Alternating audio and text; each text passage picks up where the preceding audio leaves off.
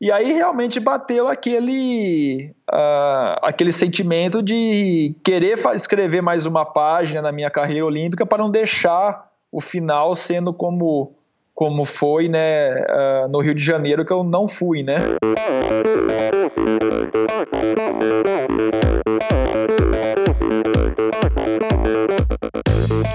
Eu sou a Fernanda Keller. Eu sou João Amoedo. Sou Poliana Kimoto. Aqui é o Murilo Fischer. Aqui quem fala é Ronaldo da Costa. Olá, sou Henrique Avancini.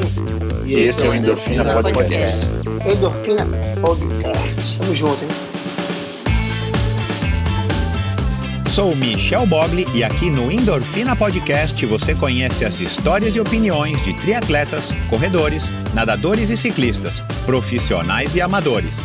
Descubra quem são e o que pensam os seres humanos que vivem o esporte e são movidos à endorfina.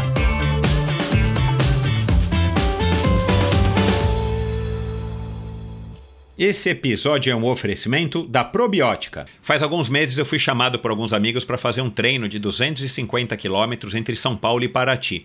Eu não estou treinando quase nunca mais do que 100 quilômetros, mas aceitei o desafio, principalmente pela companhia e para eu me motivar e ter um objetivo aí no final do ano para estar tá treinando um pouquinho mais. Então me propus a fazer alguns treinos-chave até lá e chegar no treino minimamente treinado para poder concluir aí é, com orgulho. Bom, por N razões eu não consegui cumprir nenhum dos treinos-chave que eu havia proposto fazer, então confiei na minha base e na suplementação aí da probiótica. Fiz a primeira metade do treino comendo aí alguma, alguns sanduichinhos que a gente levou no, na van e principalmente o carbap gel de banana e de morango silvestre, que são os sabores aí que eu mais curto. E aí chegou na metade do treino, quando eu sabia que o bicho ia começar a pegar, eu, eu já tinha uma garrafinha pronta de carbap Energy Beat, que é um produto bacana da carbap que eu venho utilizando aí já faz algum tempo como um pré-treino, quando eu vou fazer treinos mais curtos e mais intensos. Mas dessa vez eu coloquei estrategicamente a garrafinha para que eu tomasse quando, quando eu ainda estava para fazer a parte mais difícil é, do treino, que é a parte da serra. É o legal do Carbap Energy Beat, além dele ser um sabor que eu particularmente adoro, de beterraba com, com laranja, ele tem taurina, cafeína e palatinose ele é praticamente um energy drink que você prepara e você toma a hora que você precisar, bem gelado no meio do treino. Ele caiu aí como uma luva para mim. E quando chegou no treino de serra, até que eu fui bem. Dei até um pouquinho de trabalho aí para molecada mais nova do que eu, subi bem o primeiro trecho de serra. E aí depois, quando já estava bem quente ali no, nas, perto da cidade de Cunha, quando ainda havia aí alguns quilômetros de bastante subida para cumprir, eu acabei utilizando, é, me, me, programei para utilizar as gomas da Carbap, que também é um produto muito legal, produto mais recente aí da Carbap, que são aquelas balinhas de carboidrato que você acaba consumindo é, de uma maneira, além de dar mais prazer e de variar do gel ou das, do, dos suplementos líquidos, você consome quantas balinhas você quiser, na proporção que você quiser. As balinhas de sabor cereja são espetaculares e aí você consome quando der, elas não colam, é, eu deixei elas abertas no bolso da minha, da minha camisa de ciclismo, elas não colam, elas não derretem, então elas se tornam práticas principalmente quando o calor já está já tá forte e você já está bastante suado então elas funcionam muito bem. Então a cada topo de subida eu, eu comia uma ou duas, tomava um gole d'água e descia mastigando e encarava a próxima subida. Eu acabei não conseguindo fazer os 250 quilômetros, é, o que me deixou um pouco desapontado, mas não era para menos. Mas eu fiz 205, 208 quilômetros, cheguei na van eh, tomei um, uma dose que eu já, também já tinha deixado preparada do Carbap 4.1, que aí já é um grande conhecido e um velho aliado meu aí nos treinos, principalmente ultimamente que eu tenho tentado me esforçar um pouquinho mais. E aí quando chegou no final do pedal, todo mundo fez os 250 quilômetros, eu já estava tomando aí uma, uma garrafinha com bastante gelo de whey com de chocolate com menta, que é o sabor também que eu mais curto. E claro, é, foi um treino muito bacana, a companhia é muito legal. E o mais interessante, eu não fiquei quebrado, eu fiquei cansado, mas eu não fiquei dolorido, eu não fiquei morto, eu não fiquei arrebentado.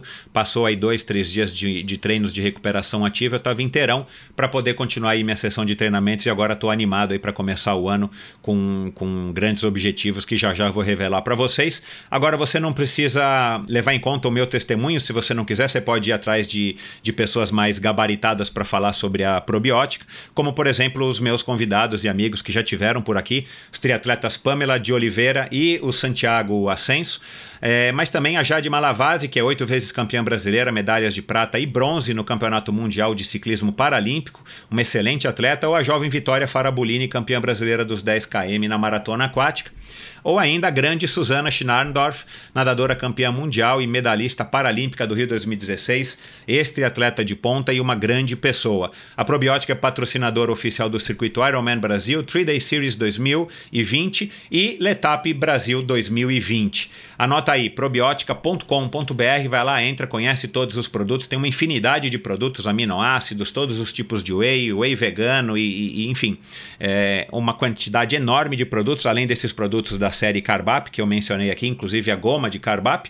E você também pode comprar todos os produtos da probiótica no site da Quality Nutrition, que é qualitynutrition.com.br, ou nas três lojas físicas do Kim aqui em São Paulo. Dá uma passadinha lá que você vai se surpreender com a quantidade, a variedade, o atendimento e o preço.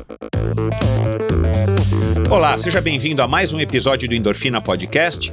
Seja muito bem-vindo se você está começando o ano é, conhecendo o Endorfina a partir desse episódio. Se você já está comigo aí é, desde o ano passado, desde do meio de 2017, mais um ano juntos, vamos lá, um, um ano que promete. Eu já tô. 2019 foi um ano fabuloso. E no finalzinho, em dezembro, eu consegui adiantar e, e pegar muita gente aí, muitos atletas que estavam aí no, na, na, fase aí de descanso e recuperação é, e entre safra, entre uma temporada e outra, e eu consegui pegar muitos deles e já gravei, então já tô com uma série de episódios interessantíssimos, como esse aqui agora do Reinaldo Colucci, a gente gravou no ano passado, né, em dezembro de 2019.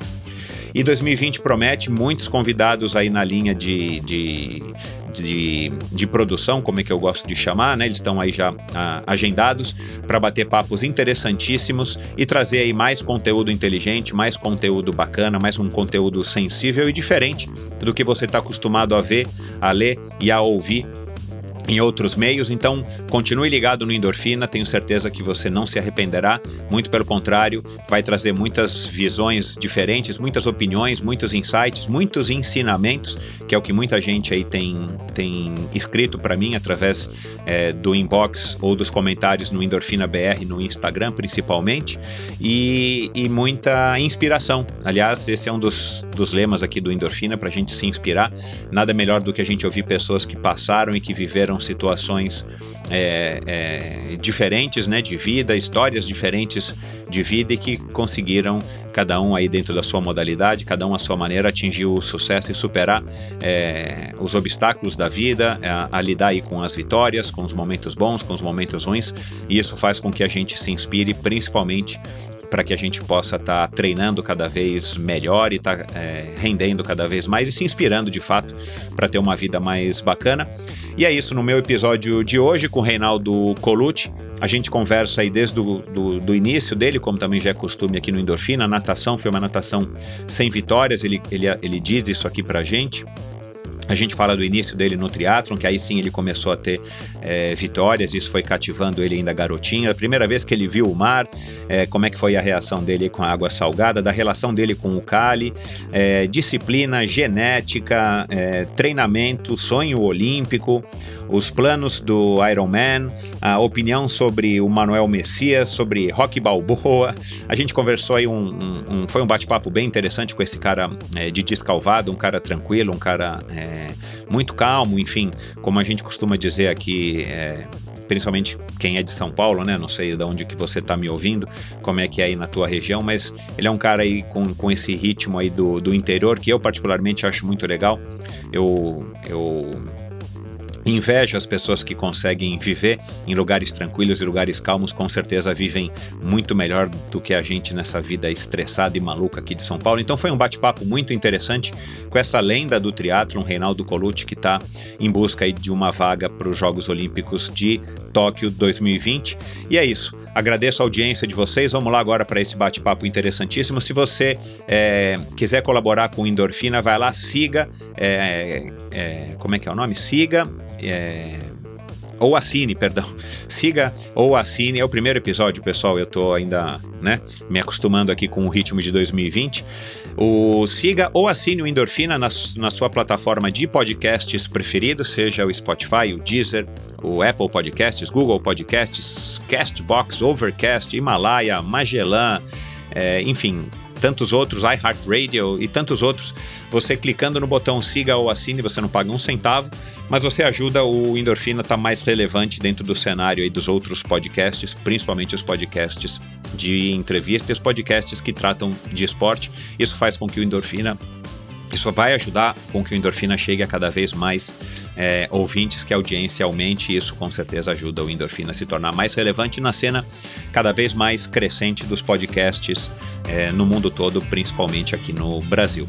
Muito obrigado pela audiência. Vamos lá agora com mais um bate-papo interessantíssimo com o marido da Mariana Rata, que em breve prometeu que estará aqui, o Reinaldo Colucci. Valeu!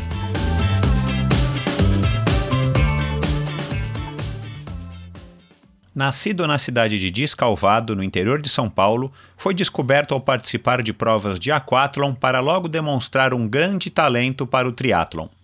Não tardou até começar a conquistar vitórias e títulos, que por sinal são praticamente incontáveis.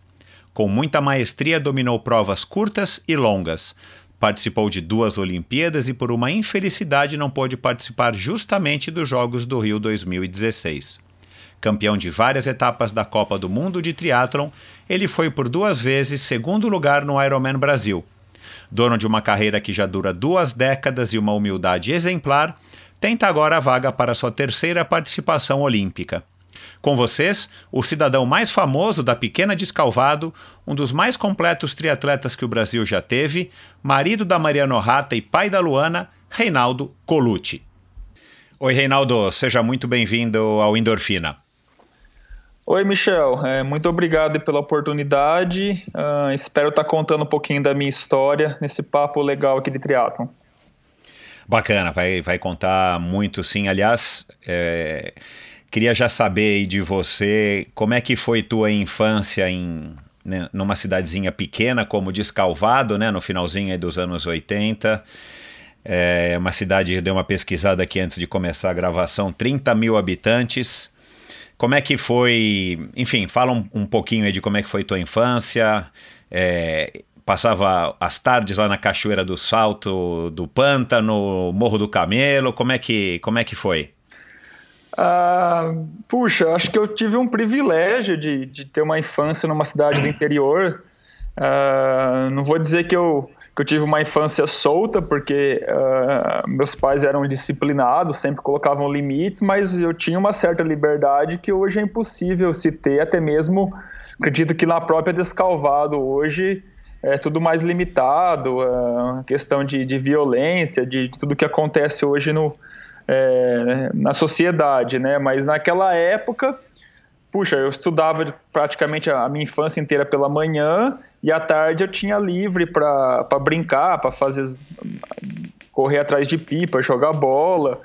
E, enfim, sempre gostei muito de esporte, então não, não era muito uma criança de ficar horas e horas jogando videogame. Gostava, por exemplo, de jogos eletrônicos, né? Tinha o Atari, Super NES, era algo que, que era legal, mas no, o que eu gostava mesmo era reunir o pessoal e, puxa, e jogar futebol e jogar basquete, o que quer que seja, uh, e fazer algo realmente ao, ao, ar livre.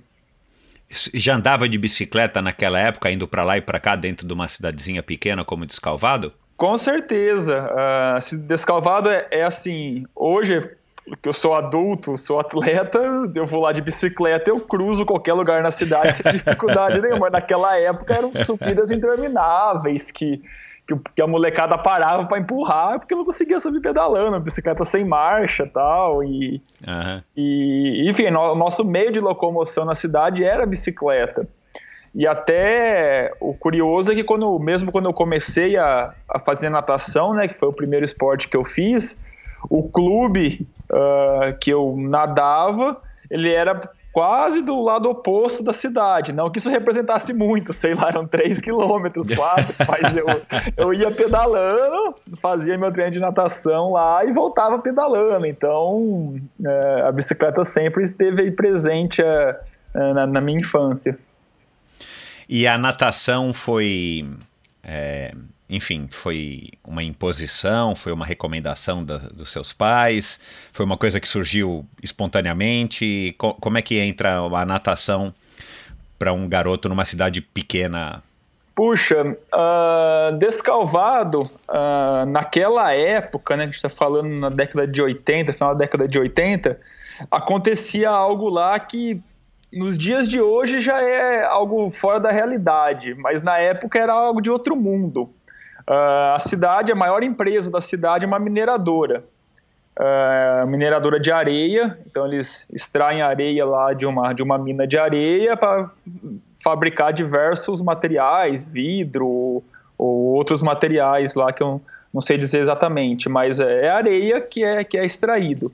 E, puxa, mais da metade da cidade, dos, das pessoas viviam em função dessa empresa, inclusive meus pais, Uh, meu, meu, pai trabalhou lá por quase 30 anos, meu tio trabalhou lá por mais de 30, meu avô ajudou a fundar a empresa junto com, com o proprietário na época, foi um dos primeiros funcionários lá. E, e, esse, do, esse proprietário da cidade, eu não vou saber o sobrenome dele, a empresa chama Mineração Jundu, e o, do, o, o proprietário chamava Dr. Cid. Uh, e ele queria fazer algo para a sociedade em si lá da, da, da cidade, né? Para retribuir. Exatamente, ele queria fazer algo para as crianças. Então o que, que ele fez? Ele criou um projeto esportivo na época, uh, nas dependências da empresa, onde toda a população da cidade podia levar crianças lá de 5 até 14 anos para praticar esporte gratuitamente.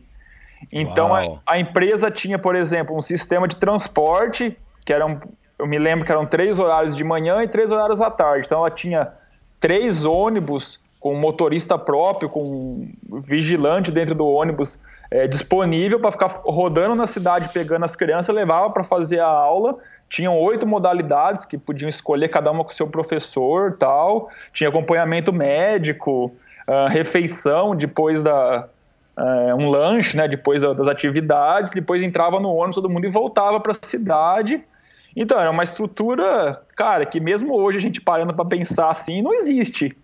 Qual pois lugar é. no Brasil que você vai falar, meu, existe uma estrutura esportiva de uma empresa privada que gasta. Cara, hoje se for fazer um projeto desse, é um projeto na casa aí de, meu, 500 mil reais por mês. Pra você ter uhum todos a estrutura, todos os profissionais envolvidos, os professores, a, a, logística de transporte. Claro. E na época tinha e todo mundo na cidade fazia é, fazia esporte. Então toda criança que legal tinha, isso, hein, cara? Tinha que é, acabava indo para lá. Podia ser que ia e não ficava por muito tempo, mas todo mundo passou por lá pelo projeto criança, chamava o projeto. E quando você entrava, você a primeira idade que podia entrar era com quatro anos, se eu não me engano. E, e no primeiro ano você fazia o que a gente chama de iniciação esportiva. Então você podia chegar lá, era uma recreação, tinha uns professores que davam um pouquinho de cada coisa, tal, era mais brincadeiras. E eu acho que a partir dos 5 ou 6 anos você podia escolher duas modalidades. Uh, então, eu quero fazer tênis de mesa e basquete, eu quero fazer tênis, eu quero fazer futebol. E lógico que eu queria fazer futebol, né? Toda criança queria fazer futebol. Então eu, eu escolhi futebol, mas aí o meu pai impôs que não. Você vai fazer futebol e natação, porque meu pai até ah, hoje não, não sabe nadar. Então era uma preocupação dele que, que tanto eu quanto meu irmão aprendêssemos a nadar logo cedo. Então entrei no, no, no, no projeto, continuei no projeto fazendo natação duas vezes por semana. E nas outras duas vezes por semana que eu ia lá, eu fazia futebol. Uh, acabou que eu comecei a me destacar um pouco na natação uh, e acho que foi na época de 95, mais ou menos 94, foi quando eu uh, comecei inclusive a participar de algumas competiçõezinhas infantis na época, uns festivais que a equipe me levava e comecei a me destacar, criar um vínculo um círculo de amizade maior ali com, com, o pessoal da natação e no final acabei deixando de fazer o futebol e fazia então natação quatro vezes por semana. Você já era mais alto do que a média aí da garotada? Sim, sim, sempre fui alto e magro. Uhum. Até para natação isso era um, uma coisa que que não era muito bom, assim, porque eu sempre, era, sempre fui muito magro. E na natação, principalmente nessa idade, Uh, a gente sabe que a, a, distância das competições são sempre curtas, então eram 50 e 100 metros. E o, lógico, o porte físico para esse tipo de prova é muito importante. Então, uh, eu sempre fui alto, mas eu chegava às vezes na hora de alinhar no bloco para dar largar, uh, para dar partida ali uh, olhar para o lado e ter gente que era maior do que eu e forte. Eu falava, puxa, é complicado, né? Como que, por mais que eu tenha técnica, que eu treine, mas caía sempre na parte física é, de, de eu acabar perdendo ali por meio segundo ou aqueles centésimos de segundo e nunca chegava a fazer uma final importante. Na época tinha o festival de natação Bobs, que era algo grande, depois teve o Gustavo Borges mais para frente, né? Que aquele festival que todo tinha várias etapas no estado, depois reunia todo mundo numa, numa final assim em São Paulo. E, puxa, eu nunca consegui nem classificar na fase regional. Classificavam oito, eu sempre ficava em décimo segundo, décimo terceiro, por causa de meio segundo ali, nem isso eu ficava fora. E como é que você lidava com isso? Ah, é, é, eu nunca me uh, fiquei chateado, né? Lógico que a gente sempre quer ganhar, né? É, era até chato às vezes você se dedicar tal e era engraçado que no meu círculo de amizades ali a gente tínhamos, eu acho que éramos, éramos em seis uh, moleques, né? E acho que quatro eram um ano mais novos. Ele era um 86, eu sou de 85. Então os que eram de 86 sempre se davam bem, classificava, fazia tudo. E eu e outro moleque que éramos de 85 acabava é, ficando fora. Mas era, enfim, era o que eu gostava e, e no final, lógico, uh, por eu me dedicar, tal, sempre ser uh, disciplinado nos treinos, uh, não gostava de faltar, não gostava de enrolar nos treinos, sempre fazia o que era pro, passado pelos professores, eu acabei melhorando, acabei realmente ganhando medalhas tal, não nesse nível é, de federado tal, mas fui ganhando minhas medalhas e isso era motivação, né? Querer melhorar e ganhar medalha. É.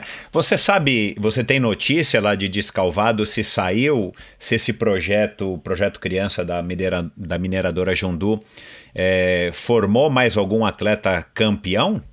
Além de Não, você? Atleta campeão, não. Uh, o que eu sei é que teve uh, um professor, um, não professor, um, um, um, aluno que foi lá do projeto, uh, ele jogava tênis de mesa e ele virou técnico do Canadá de tênis de mesa, inclusive em Pequim, em 2008, eu encontrei com ele lá nos Jogos. Ele estava, Caramba! É, ele estava lá, eu estava para competir, ele estava lá como treinador do Canadá de tênis de mesa. Uh, puxa, que eu me lembro mesmo que teve o maior destaque fomos nós, assim. O projeto uhum. passou por algumas reestruturações, né?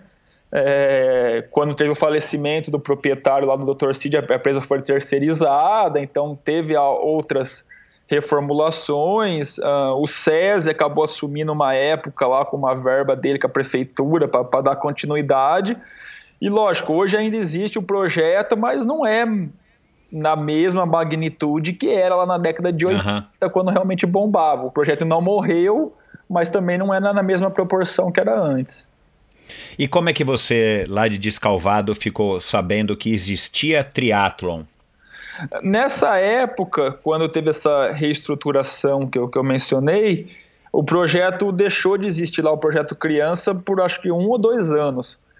E nessa, nesse intervalo, o professor que era de natação meu lá do projeto foi para um clube uh, na cidade uh, ah, para dar aula de natação e eu acabei indo para esse clube. E aí foi quando eu falei para você que eu ia pedalando, nadava e voltava pedalando para o clube. Uhum. E ficamos lá nesse clube por um, dois anos. E no terceiro ano uh, havia um outro clube na cidade, que é onde o Cali já é, dava aula de natação também. Uhum. E acabou que as equipes foram minando, né? No começo, sei lá, a gente ia para as competições, o, o clube que eu nadava, que era o nosso clube, ia com um ônibus cheio, o outro clube, que era o CERD, ia com um ônibus cheio. Aí no segundo ano, tava indo meio a meio, então a gente acabava juntando e ia num ônibus só. No terceiro ano, cabia todo mundo numa van, então foi Aham. diminuindo, foi perdendo o interesse e tal da, da, da molecada, não, não foi tendo a renovação na, na mesma velocidade. E acho que foi lá pro terceiro ano, que foi em 99, foi quando decidiram então juntar as duas equipes num, num clube só, que era no SERD. E foi quando eu conheci o Cali. não O tinha- Cali, por acaso, é de Descalvado também? Não, ele trabalhava lá. Ah, tá. Ele morava. Ele é de São Carlos. Ele é de Minas Ah, tá. ah, e morava em São Carlos aqui. Aham, E, tá. e aí ele fazia, ele duas vezes por semana ia pra lá pra, eh, pra dar aula de natação pra, pra molecada lá, pra equipe. Ele coordenava a parte de natação do clube lá. E, e paralelamente a isso, ele fazia alguns eventos tal. Ele sempre foi bastante empreendedor, né, visionário, e ele fazia uma prova de aquatlon aqui no Sesc de São Carlos. Então, eu cheguei lá na equipe de natação no começo do ano, eu acho que era final de março, ia ter um, um aquatlon aqui no clube, no, no- Sesc de São Carlos, que, que era uma prova bem curtinha, natação, na piscina mesmo, colocava o tênis corria na rua. E, e eu lembro que daí todo mundo ia, principalmente quem, não, quem era da, da equipe já do clube mais antiga, todo mundo ia e eu e eu acho que uns outros moleques se interessamos da equipe que viemos da outra equipe em ir também. Ah, e acabou que eu treinei muito pouco, eu acho que eu treinei, sei lá, umas três semanas para prova, assim, tava nadando já, mas corrida mesmo deve ter corrido umas três semanas, mas eu acho que eu não fiz 10 sessões de corrida e, tipo assim, ia lá, corria 10 minutos, dava seis voltas no campo, era algo do tipo assim, Sei. bem simples e, e acabou que fui para para esse aquatlon e acabei vencendo, vencendo a minha categoria, porque tinha bastante gente, acho que foram ah, três ou quatro baterias enchendo a piscina, então a gente está falando aí em, sei lá, 30, 40 crianças. É. Deixa eu te perguntar uma coisa. O, o, o Cali já dava corrida para vocês em, algum- em alguma em, em temporada, em alguma época da, durante o treinamento ou não? Nessa época, eu tinha acabado de conhecer o Cali. Na verdade, eu Aham. nem estava muito próximo dele, porque eu ainda tinha o outro treinador que também estava nesse clube. Então, a- as equipes ainda estavam meio que divididas, né? Ainda Aham. tinha o pessoal que ficava mais com o treinador, que é o Fernando, que veio comigo Tá. do, do outro clube, e o Cali tinha a turminha dele. Então, ficou meio com aquela panelinha, ninguém se misturava muito. Mas você já corria? Não, jogava futebol só. Tá. tá. E, e o Kalina, por outro lado, a gente já falando em 99, ele já tinha triatletas, né? 99 ele treinava a Carla, por exemplo, que foi o ano que ela foi É. para o Winnipeg, que teve a questão da bike roubada e tal. Então aqui, aqui em São Carlos, ele já trabalhava com triatletas. Só que lá em Descalvado, ah, só natação. Aham. E, e ele tava passando esse treininho pro pessoal ir fazer essa, essa corrida, esse aquatlon, mas era algo bem simples. O pessoal ia lá, corria 20 minutinhos, 10 minutinhos antes da natação, tomava uma ducha e ia Tá. nadar. Então era Aham. algo realmente eh, daquela época só. Ninguém deu continuidade, né? O que acontece é que chegou nesse, nessa competição aí do Sesc e eu venci a minha categoria. E, e eu, é- eu sou da mesma idade do irmão da Carla, do Rafael. ah, a Carla Moreno, né? O Rafael Moreno. E o Cali já treinava o Rafael voltado para triatlon mesmo. O Rafael já, tipo, não era nadador, ele era triatleta. Aham. E, e chegou ali no, no evento e eu acabei vencendo do Rafael por um segundo. Eu lembro que a gente corre, nadamos junto, corremos junto e no finalzinho eu ganhei dele. E aí o Cali realmente olhou pra mim já com outros olhos, tipo, puxa, esse moleque aí é magrelo e tal, nunca treinou e já veio aqui ganhou do Rafael, que já faz triatlon há algum tempo e tal. Então aí o Cali começou a me incentivar. Aham. Ah, começou a ver na região onde tinha mais provas desse, desse gênero de aquatlon. Na época acontecia em algumas outras cidades de, de ter, né? E, e aí eu fui e, e no meio daquele ano, eu acho que foi em maio ou em junho, eu ia ter um triatlo na cidade de Ribeirão Preto. Aí o, o Cali falou, ó, se você treinar um pouco de bicicleta, então já sei que você pedala tal, então tenta pedalar um pouquinho mais aí, pega uns dias a bicicleta, vai dar umas voltas maiores, que eu vou arrumar uma bicicleta emprestada e a gente vai lá fazer essa competição. E aí eu, puxa, com a minha mountain bike mesmo, essas mountain bikes mais simples que você imaginar, que tem marcha e tal, mas, cara, que, que tem aquele pezinho para você parar ela em pé, não é bicicleta de competição, é uma mountain bike. E eu falei, não, beleza. Aí eu pegava a bicicleta tem um, uma estrada lá que ela liga uh, até uma usina de, de cana-de-açúcar e volta. E eu, eu ia um, um, trecho nessa estrada e voltava, que não tinha trânsito e tal, o que para mim já era um absurdo, né? Eu falava, nossa, eu fui até tal fazenda e voltei, nossa, tô morto. Que devia dar o quê? 10 quilômetros? É, mais ou menos, porque eu nem ia até o final, eu acho que se você ir e voltar são 30, então eu devia fazer isso, 10, 15 quilômetros e, e, e, aí o pessoal comentava que não, que o pessoal pedala duas, três horas. Eu falava, não, é impossível, que jeito? Imagina um moleque de 13, 14 anos. Eu falava, não, é impossível, cara, ficar em cima da bicicleta todo esse tempo. E, enfim, eu fui para essa competição em Ribeirão Preto, uh, com a bicicleta emprestada tal. Cheguei lá, a pessoa me emprestou a bicicleta na hora. Reinaldo, tá aqui a bicicleta. Uh, e a, a, competição era uma distância bem curta, era, sei lá, 300 metros nadando, 12 pedalando e 3 correndo. E eu venci também a minha categoria, fui bem tal, gostei. Uh, e aí aconteceu de do Cali ir naquele mesmo ano de 99 ele ia levar o, a cara estava disputando o troféu Brasil e a segunda etapa ia ser no Rio de Janeiro no meio do ano e aí ele estava armando com o pessoal ali para levar outros atletas da equipe aqui de, de São Carlos para o Rio de Janeiro também de van. Então ele conseguiu uma verba lá com, com o clube, que pagou minha inscrição, pagou meu hotel, conseguiu essa bicicleta emprestada de novo para mim e a gente foi para o Rio de Janeiro competir uma etapa do Troféu Brasil. Na época era categoria 13 e 14 e a distância era o sprint que é hoje, né? Então era 750, uhum.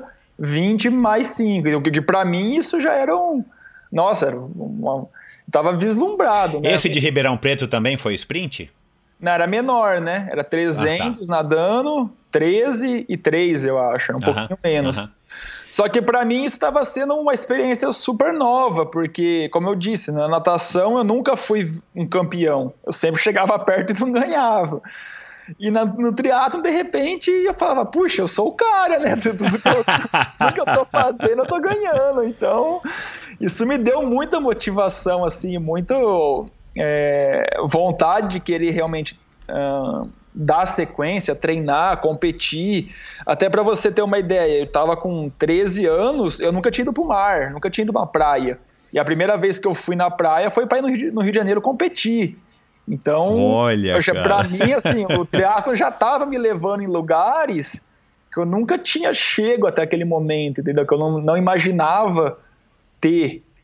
Então, tá vivenciando coisas que, que, enfim. Quando você chegou no Rio e viu o mar, como foi a sensação? Você só tinha visto pela TV? Cara, tava tendo ressaca naquela semana no Rio, né? Aí o mar tava, tava, perigoso não ter nem a prova. Tipo, ondas assim gigantes. Né? A gente foi nadar, eu acho que no sábado, na véspera da prova, né? Porque assim, a gente viajou de madrugada, de sexta para sábado, chegamos lá sábado. Entramos no hotel tal, e fomos na praia nadar. Aí tava aquele mar gigante, aí eu colando o pessoal mais velho, né? Eu falei, puxa, o pessoal mais velho fazer, eu vou fazer, né? Aí nadamos ali um pouquinho tal, e meu, aí aquilo lá, nossa, água salgada mesmo, aquela, aquela sensação de, de estar em outro planeta. Mas, conclusão, fui para a prova assim, super motivado, super empolgado e venci minha categoria também. Mesmo lá no, no Troféu Brasil, que já era uma prova que tinha mais atletas competindo, é. acabei vencendo minha categoria. Uh, e para mim era assim realmente era, era algo muito legal, porque natação era sempre medalha e todas essas provas que eu falei para você, de ganhava troféu. Então, puxa, imagina um moleque chegando em casa com um troféu, entendeu? Aí ligava pros amigos, né? Aqueles amigos que sempre ganhavam medalha e eu não, falava, ó, oh, tô ganhando troféu. você, você diria que foi esse o grande motivador aí desse comecinho da carreira? Foi essa sensação de que você de que você era um, um, um, atleta bom, que você era um campeão aí dessas provas? Não, sem dúvida isso foi um combustível, né? Uh, uhum. Foi a lenha ali para para dar energia, mas também eu, eu, eu, tenho que dizer que o Cali gastava muito tempo conversando comigo, né? A partir do momento que ele viu que eu fui me destacando, uh, ele ia para descalvado duas vezes por semana, de quarta e sexta. Mas eu lembro que às vezes acabava o treino, ele ficava lá comigo 10, 15 minutinhos conversando e falando: Não, Reinaldo, puxa, segue treinando, não desanima, continua, você é diferenciado. Eu, eu, eu, já trabalho com alto rendimento, com a Carla tal. Eu vejo o pessoal competindo profissional. A Carla hoje tem uma vida. É, ela vive hoje do esporte e falou: Puxa, eu acho que você, se você conseguir dar sequência, você tem tudo para conseguir isso também. Então, ele que me dava essa, esse combustível aí de segunda, de quarta e sexta para mim continuar o resto da semana treinando e realmente querer chegar nas provas e, e mandar bem. Legal. Ele, você acabou ficando com ele até 2010, né? Quer dizer, você começou com ele já em 99? Não, 99 ainda era esse técnico da. Não, 99 foi quando eu conheci o Cali. Ah, tá. Bom, então, mas foi uma relação aí, vai, de 10 anos, um pouquinho mais com ele. E exatamente no momento que você acabou se despontando e se profissionalizando. Como é que você resumiria aí esse, esse relacionamento, essa amizade, mais do que amizade, né? Essa, esse, esse cumplicidade numa carreira é, de um garoto de uma cidade do interior que nadava de uma maneira mediana até se tornar um grande campeão do triatlon e, e atleta olímpico e tudo mais. Puxa, uh, indiscutivelmente uh, o Cali foi responsável por isso, porque foi ele que conseguiu enxergar num, num moleque de 13 anos essa possibilidade de ser um atleta profissional.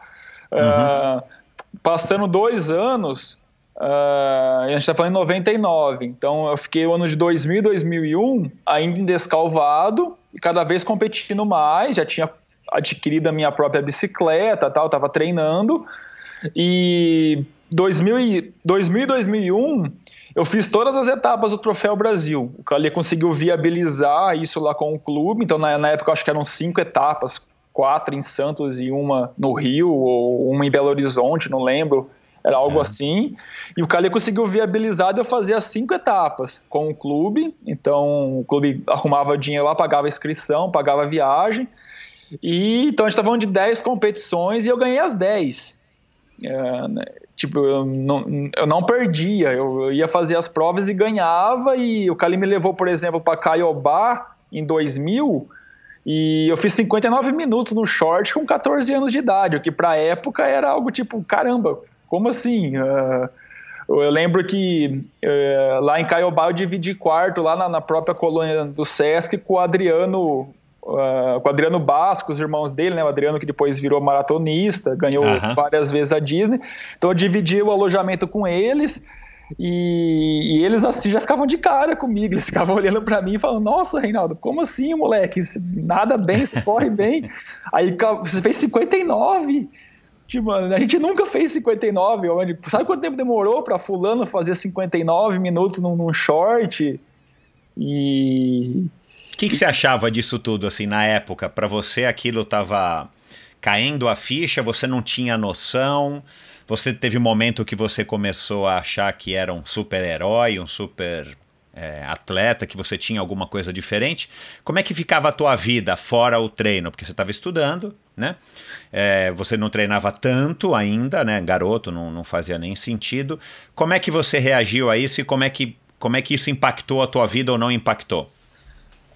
Bem, a gente fala hoje que a gente até comenta às vezes com, com alunos da assessoria tal que uh, triatlon não é um esporte só, né? É um estilo de vida. Então, quem começa a fazer triatlo começa a respirar triatlo o tempo todo.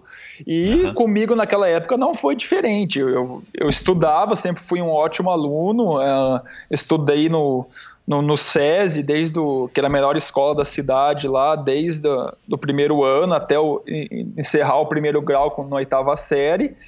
Só que eu continuava estudando, então tinha o meu compromisso de fazer a, a, os estudos bem feitos, tirar notas boas, mas eu chegava em casa, já queria almoçar e treinar. Então esse era, eu vivia do triatlo. E lógico, eu vendo que que eu estava realmente me destacando e tudo que aquilo que o Cali falava de certa forma em proporções super pequenas, mas já estava acontecendo, já fazia realmente eu, a minha família vislumbrar que tipo, não, pode ser então que eu vou conseguir ser um atleta profissional, vou conseguir viver do esporte.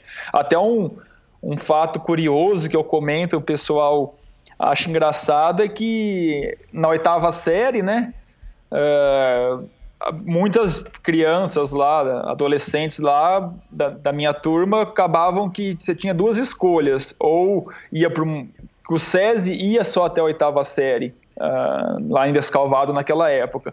Então terminava o primeiro grau, a gente tinha duas possibilidades, ou ia para uma escola estadual, ou o pessoal ia para uma escola particular que tinha lá na cidade, ou que eu não tinha condições de pagar, por exemplo. Uh, só que nisso o Cali já vinha conversando comigo e ele queria que quando eu terminasse o primeiro grau eu mudasse para São Carlos. Então a gente está falando de 15 anos, eu saí de Descalvado, vim morar em São Carlos para continuar treinando, porque ele já estava bem desmotivado com a natação lá em Descalvado então ele já via que não ia continuar lá, indo lá da aula de natação por muito mais tempo. E também ele via que o meu crescimento ali já estava limitado, ia ser muito limitado e eu uhum. ficar treinando sozinho. Então ele já tinha conversado comigo, conversado com meus pais dessa possibilidade de eu talvez mudar para São Carlos, ele ia ver algum lugar para mim morar aqui, me alojar, estudar. E lá na escola acabou que uma professora Uh, tava lá conversando com, com, todo mundo e tinha aquela pergunta básica: ah, o que, que você quer estudar? Você já pensa em fazer uh, faculdade? Você vai prestar vestibular tentando o quê? Você vai estudar na escola pública? Você vai conseguir ir para outra que é particular? E eu sempre fui muito bom de matemática. E a professora de matemática veio perguntar para mim: Ah, Reinaldo, você realmente vai estudar para ser exatas, né? Você vai fazer alguma matéria de exatas tal. Eu falei, não, não, eu vou ser triatleta. aí, aí, ela falou, sei o quê? Eu falei, não, eu vou fazer triatlo. Ela falou, como assim? Você vai estudar onde ano que vem? Eu falei, não, eu vou mudar para São Carlos para me treinar, eu vou estudar à noite. Aí ela ficou de cara, assim, ficou horrorizada, me deu maior bronca, maior sermão. E todos os meus amigos lembram disso. Então é engraçado que depois, em 2008, que eu fui para a Olimpíada e tal Uh, por acaso encontrei, a gente fez um. Não sei, não sei, se foi um aniversário de alguém, encontrei vários amigos lá logo depois da Olimpíada. E aí tá todo mundo comentando isso, falando, puxa, ainda bem que você não escutou a professora de matemática e você foi né? porque, porque senão. E os, e, e os teus pais? O que, que eles acharam disso tudo? Assim, meus pais sempre me incentivaram. Uh, eles sempre sabiam que uh, Lá em assim, a, a, gente nunca teve nenhuma, nunca passou nenhuma necessidade em casa. A gente sempre teve uh, um, uma vida boa, mas uma vida simples, entendeu? A gente não era uma família de, de grande poder aquisitivo, de grande é, opções, mas era uma, uma família que não faltava nada. Mas por isso eles sabiam que, que também a, as minhas condições de, de conseguir alguma coisa além descalvado também eram limitadas. Uh, por mais que todos os meus amigos acabaram fazendo faculdade, acabaram estudando e hoje são profissionais de, de passarem em faculdades grandes, de, de odonto na USP, uh, o outro passou em engenheiro uh, na Unesp, enfim, muitos dos meus amigos que estudavam comigo hoje são bem sucedidos aí, estudaram, seguiram, conseguiram uma boa carreira, mas eles sabiam que era algo limitado ali. E se eu estava uhum. tendo uma oportunidade de, uh, de crescer, de, de conseguir as coisas com o triatlon, como eu disse, já estava acontecendo muitas coisas na minha vida por causa do triatlon que na vida dos outros não, não, nunca aconteceu não, até naquele uhum. momento, né? Então, eles sempre me incentivaram muito, mas por outro lado sempre cobraram de mim muita disciplina. Uh, eles sempre falavam, não, se é isso que você quer, a gente vai apoiar você com o que a gente conseguir, mas então faça bem feito. Eles uhum. sempre deixavam muito claro que, puxa, você está indo para São Carlos, você vai estudar à noite, por exemplo, numa escola pública e treinar durante o dia. A gente sabe que o estudo vai ficar em segundo plano, por mais que você dê sequência nos estudos, a sua prioridade vai ser treinar. Então, treine de uma forma que faça isso valer a pena. Então, eu sempre fui muito é, cobrado deles dessa forma, mas também sempre incentivado da outra para seguir é, buscando meus objetivos. Você é um cara disciplinado por natureza? Você sempre foi disciplinado e o triatlon acabou casando, porque para o cara ser um bom triatleta e um atleta profissional aí de qualquer modalidade é preciso ter bastante disciplina ou você foi aprendendo isso um pouco por essa por esse incentivo, essa cobrança dos teus pais e um pouco pela própria rotina aí, talvez até por uma orientação do, do Cali? O Cali fala que é genético. Ah. é, eu vou explicar por quê. Uh, a minha família sempre trabalhou em fazenda.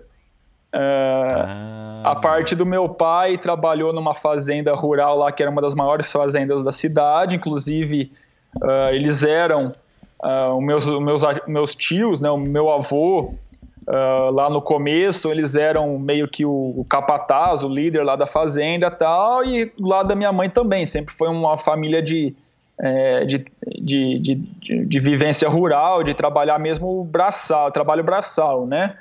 E muitos anos depois, eu estava morando aqui em São Carlos, uh, já tinha, acho que inclusive, estava na véspera de Olimpíada, acho que era 2006 ou 2007, então eu já tinha, tipo, me tornado atleta profissional, eu já estava ganhando competições, tal, me despontando, e por acaso a gente foi num, numa festa aqui, eu, eu e o Khalid, um, numa festa de acho que era de aniversário de um outro aluno aqui e tal, numa chácara. E lá o Khalid começou a conversar com um senhor que por acaso ele era um dos donos dessa fazenda onde meus avós trabalhavam, entendeu? Uau. E aí ele veio perguntar para mim, ah, você é Colucci e tal, o que, que você é do Carlos Colucci ou do Lauro? Eu falei, não, o Lauro é meu avô, o Carlos é meu tio. Aí ele falou: Puxa, sério? Nossa, a minha família que era proprietária da fazenda lá tal. E, bem, para mim ele só falou isso. Aí eu saí e tal, fui para o outro, outro lado ali na festa. E o Cali continuou ali conversando. E o rapaz falou assim para ele, o senhor, né? Falou: Cali, se esse moleque puxou para a família dele, você pode ter certeza que trabalho não, não é problema ali. Porque, e, e, pensa num, numa raça que trabalha esse tal de colute, meu. Os caras suam a camisa de verdade. Então o Kali colocou isso na cabeça, que tipo, não, cara, é genético. Puxa, que legal, cara, bacana, que história legal.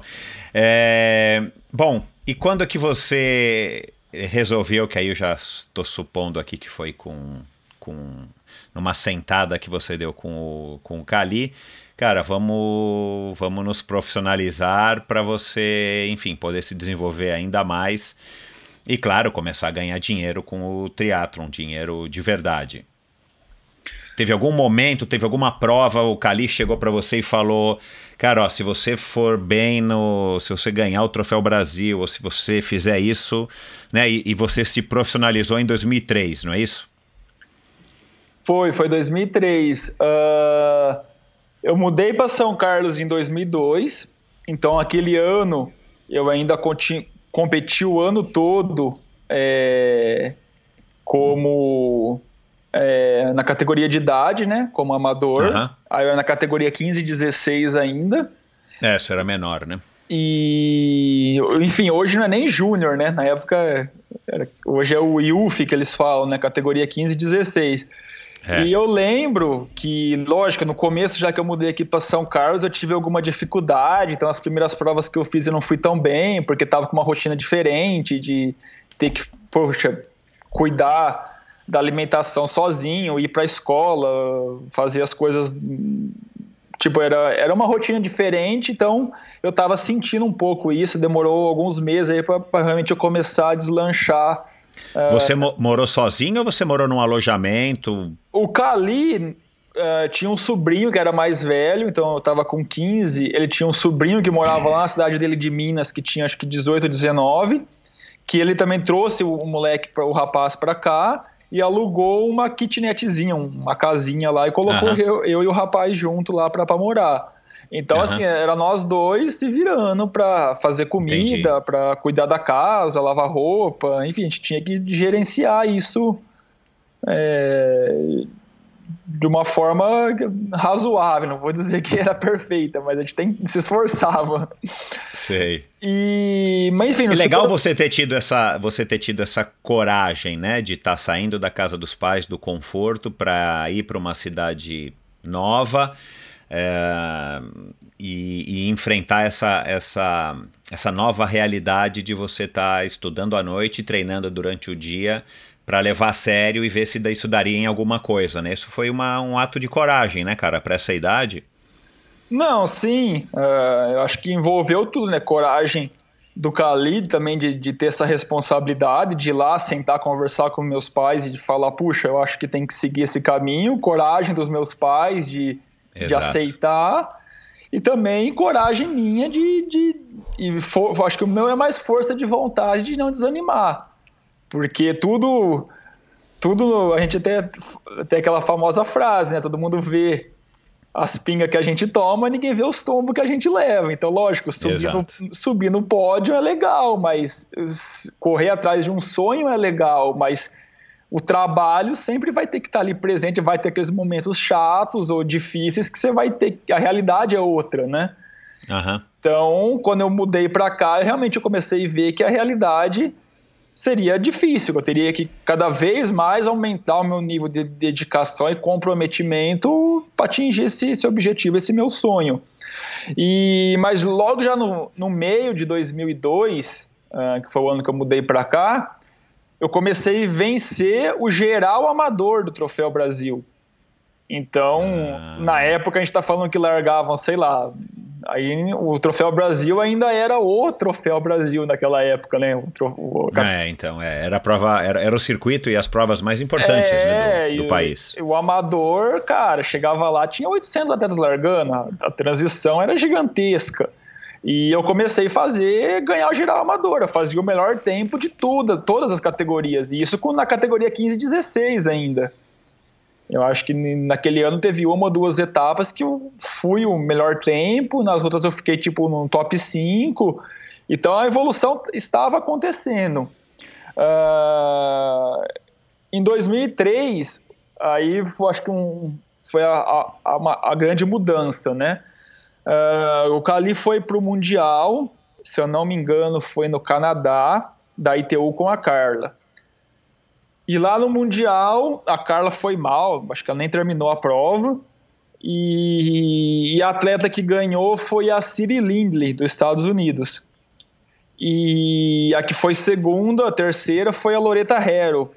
E no masculino, acho que o Andrew Jones foi top 5. Enfim, tinha uma galera lá que o Cali viu que era um pessoal que treinava com o mesmo treinador, todo mundo nas cabeças. E o Cali, curioso tal, sempre visionário, quis ir lá conhecer o cara, né? Gastar um pouco do inglês dele lá para conversar. E foi aí que ele conheceu o Brett Sutton, o Brett. Uhum. E, e naquele ano de 2003 ia, iria acontecer duas Copas do Mundo no final da temporada. Uma no Rio de Janeiro e uma em Cancún. E o Cali, naquele jeitão dele, sempre é, convidativo tal, começou a trocar ideia com o Brett e falou: Puxa, vai ter a Copa do Mundo no Brasil, vocês não querem ir lá passar um tempo no Brasil, é, treinando lá tal, se preparando? A gente tem um lugar muito bom lá em São Carlos para treinar, que na época nem era bom, né? Naquela época era um lugar bem simples, na verdade. mas pra gente era bom, mas enfim. O Cali conversou, convenceu o Brett de vir para cá e acho que foi setembro tal, acabou que baixou aqui uma gringaiada, um uma, um time inteiro aqui que, puxa, na época era, era os melhores, assim, tipo, veio para cá o Matt Reed da Nova Zelândia, o Richard Stander da, da, da Inglaterra, que era um dos melhores nadadores do circuito. Veio dois franceses, o Cedric Deanaz e o Sylvain Daudet também, que venceram Copas do Mundo na época. No feminino também vieram atletas super fortes. Enfim, veio uma galera pra cá com o Brett e eu lá com meus 15, 16 anos, né? E o Cali, tipo, ó, eu tenho esse moleque aqui que é bom tal. E aí o Brett deixava eu ir em alguns treinos o Cali levava eu nos treinos, colocava eu lá num, num cantinho, numa raia lá, e eu tentava acompanhar os caras. Mas lógico que quando é, o bicho pegava mesmo, eu, ficava, eu sobrava. Mas principalmente na bicicleta eu conseguia ir com os caras. Eles não conseguiam fazer eu sobrar. Até eu lembro que tinha alguns treinos que, que, que, que era tipo um, uns treinos de contrarrelógio, assim, que o pessoal fazia trocando roda e tinha caras aí desse, dessa galera aí que acabava sobrando, e eu lá com a minha bicicletinha simplesinha tal, ficava no grupo ainda, e o Brett falava, caramba, fulano sobrou e o moleque ficou no grupo tal. Então eu já tinha um, um pequeno diferencialzinho na bicicleta, mesmo comparando aí a, a nível mundial, né? Eu com 16 anos já conseguia andar, por exemplo, num, num pelotão dos melhores ali. E no final daquele ano foi quando eu fiz a minha primeira prova realmente largando é, na Elite, no final de 2003. Eu acho que teve uma etapa, uma competição aí na USP, se eu não me engano foi foi um circuito Centron de triatlon, algo assim. Teve uma etapa no Rio, ou duas no Rio e uma na USP.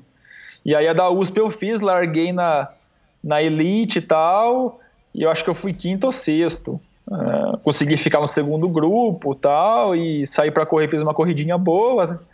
E a partir dali, eh, já no ano seguinte, eu já larguei todas as provas na, na Elite.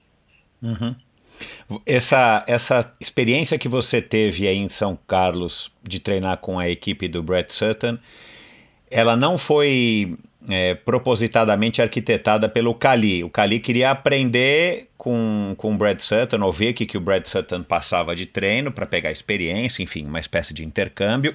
né? Ao contrário, o, ele conseguiu trazer o Brad Sutton para cá mas eu imagino que ele também tinha vislum tivesse vislumbrado a possibilidade de você também acompanhar isso e, e, e poder também ter sparrings de treino melhores normalmente do que você, para que você pudesse também evoluir e se enxergar dentro de um, de um cenário mundial sem você ter que ir para fora, né? Né, na época, uh, esse esse intuito do Cali do, do treino era com a Carla, né? Porque a Carla ainda treinava com o Cali. Ah, claro, é, tá certo. É, ela era ainda então, principal, sim. né? Porque era é, profissional e tal. Ela já tinha ido para a Olimpíada de Sydney, era, claro, é. O intuito de trazer o grupo para cá era realmente fazer ah. a Carla evoluir. Aham. E eu, lógico, eu peguei carona nisso e fui aprendendo. Você foi na esteira, é. E acabou que o Brett veio para cá depois em eu acabei falando tudo isso daí em 2003, mas agora que eu estou fazendo as contas, na verdade foi 2002. Então, tudo que eu falei foi um ano anterior. Então, uh, acabou que o Brad veio para cá em 2002, 2003, 2004, 2005, 2006. Ele veio para cá cinco anos seguidos. Depois ainda voltou outras épocas. Uh, e eu comecei a ir para a Europa treinar com ele lá também. Então, uh, realmente aprendendo com ele, realmente uh, como evoluir, entendeu? Eu acho que ele, uhum. Kali aprendeu muito, praticamente tudo que sabe com ele e eu também. Não só na questão de, de treino, mas na questão também muito mental, que eu acho que é o, um dos grandes diferenciais do Brett. Uh, não por acaso ele é o atleta, o treinador mais bem sucedido, mais vitorioso do mundo. Se a gente for juntar todos os títulos mundiais Exato. que ele tem, desde de distância olímpica até a Ironman, cara, ele falou que nem conta mais, porque ele não gosta, mas a última vez que eu tinha visto a conta estava mais de 50. Não, e todo é um ano sucesso ele, tremendo. Todo é. ano ele continua produzindo atletas campeões mundiais, tal. E o diferencial dele é que assim, acho que tem muito a ver talvez essa parte que eu falei das, das, minhas características, da genética, porque ele não é aquele treinador que se apega muito a números, ele não é aquele treinador que se apega muito a, a equipamento, a dados, a nutrição. Para ele, o importante é o treino, é o trabalho e a confiança que você tem naquilo que você está fazendo. Uhum. Então, essa é a grande filosofia dele: é desenvolver as suas habilidades através do treino, do trabalho. Na cabeça dele, principalmente no triatlon, que é um esporte de longa duração, é, vai chegar aquele momento que todo mundo vai cansar, que todo mundo vai bater a fadiga na prova. E, e, a diferença vai ser aquele atleta que vai estar mais bem condicionado a vencer, que vai vencer. Uhum. Ou aquele atleta que pelo menos, ou até mais condicionado mentalmente para suportar as dificuldades e continuar fazendo força e lutando até o final, que o atleta que vai vencer. Então acho que isso é, o, é, é a filosofia básica, talvez, do, da metodologia do Brett. Mas ele é tido como um treinador que, que exige muito do atleta fisicamente, né? É, pelo menos esses são os comentários é, que eu já ouvi ali sobre ele. Ele gosta de, de puxar mesmo o atleta, e aí tem os, os críticos dizem que ele às vezes tem, ele corre o risco ou já queimou muitos atletas, né? É, não sei se você concorda com isso, tendo é, experimentado aí tantas é, temporadas de treinamento com ele. Não, sim, uh, realmente, como eu falei, ele é um cara que se apega muito ao treino, ao trabalho. Uh, e isso varia muito de atleta para atleta.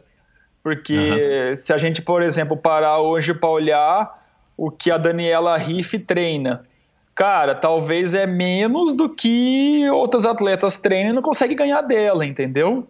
Uhum. Mas talvez se ele pegar uma atleta uh, que chegue lá e ah, eu quero ganhar da Daniela Riff, cara, ele vai fazer o que é necessário para ela ganhar e talvez ela vai ter que treinar muito mais do que a Daniela, inclusive, treina para conseguir atingir aquele nível, porque ela não tem a habilidade naturalmente para fazer isso. Entendi. E lógico que que nisso a gente sabe que tem o pró e o contra. Pode ser que, que, a, que, o corpo, o atleta vai suportar isso e vai conseguir, ou por N outros motivos não vai. Uhum. Mas uma coisa que, que, eu, que eu presenciei e, tudo, com todos esses anos com o Brett é que ele realmente sabe ler muito bem o corpo do atleta. É, isso eu também já ouvi falar. É. Então, é. assim, por mais que é um treino.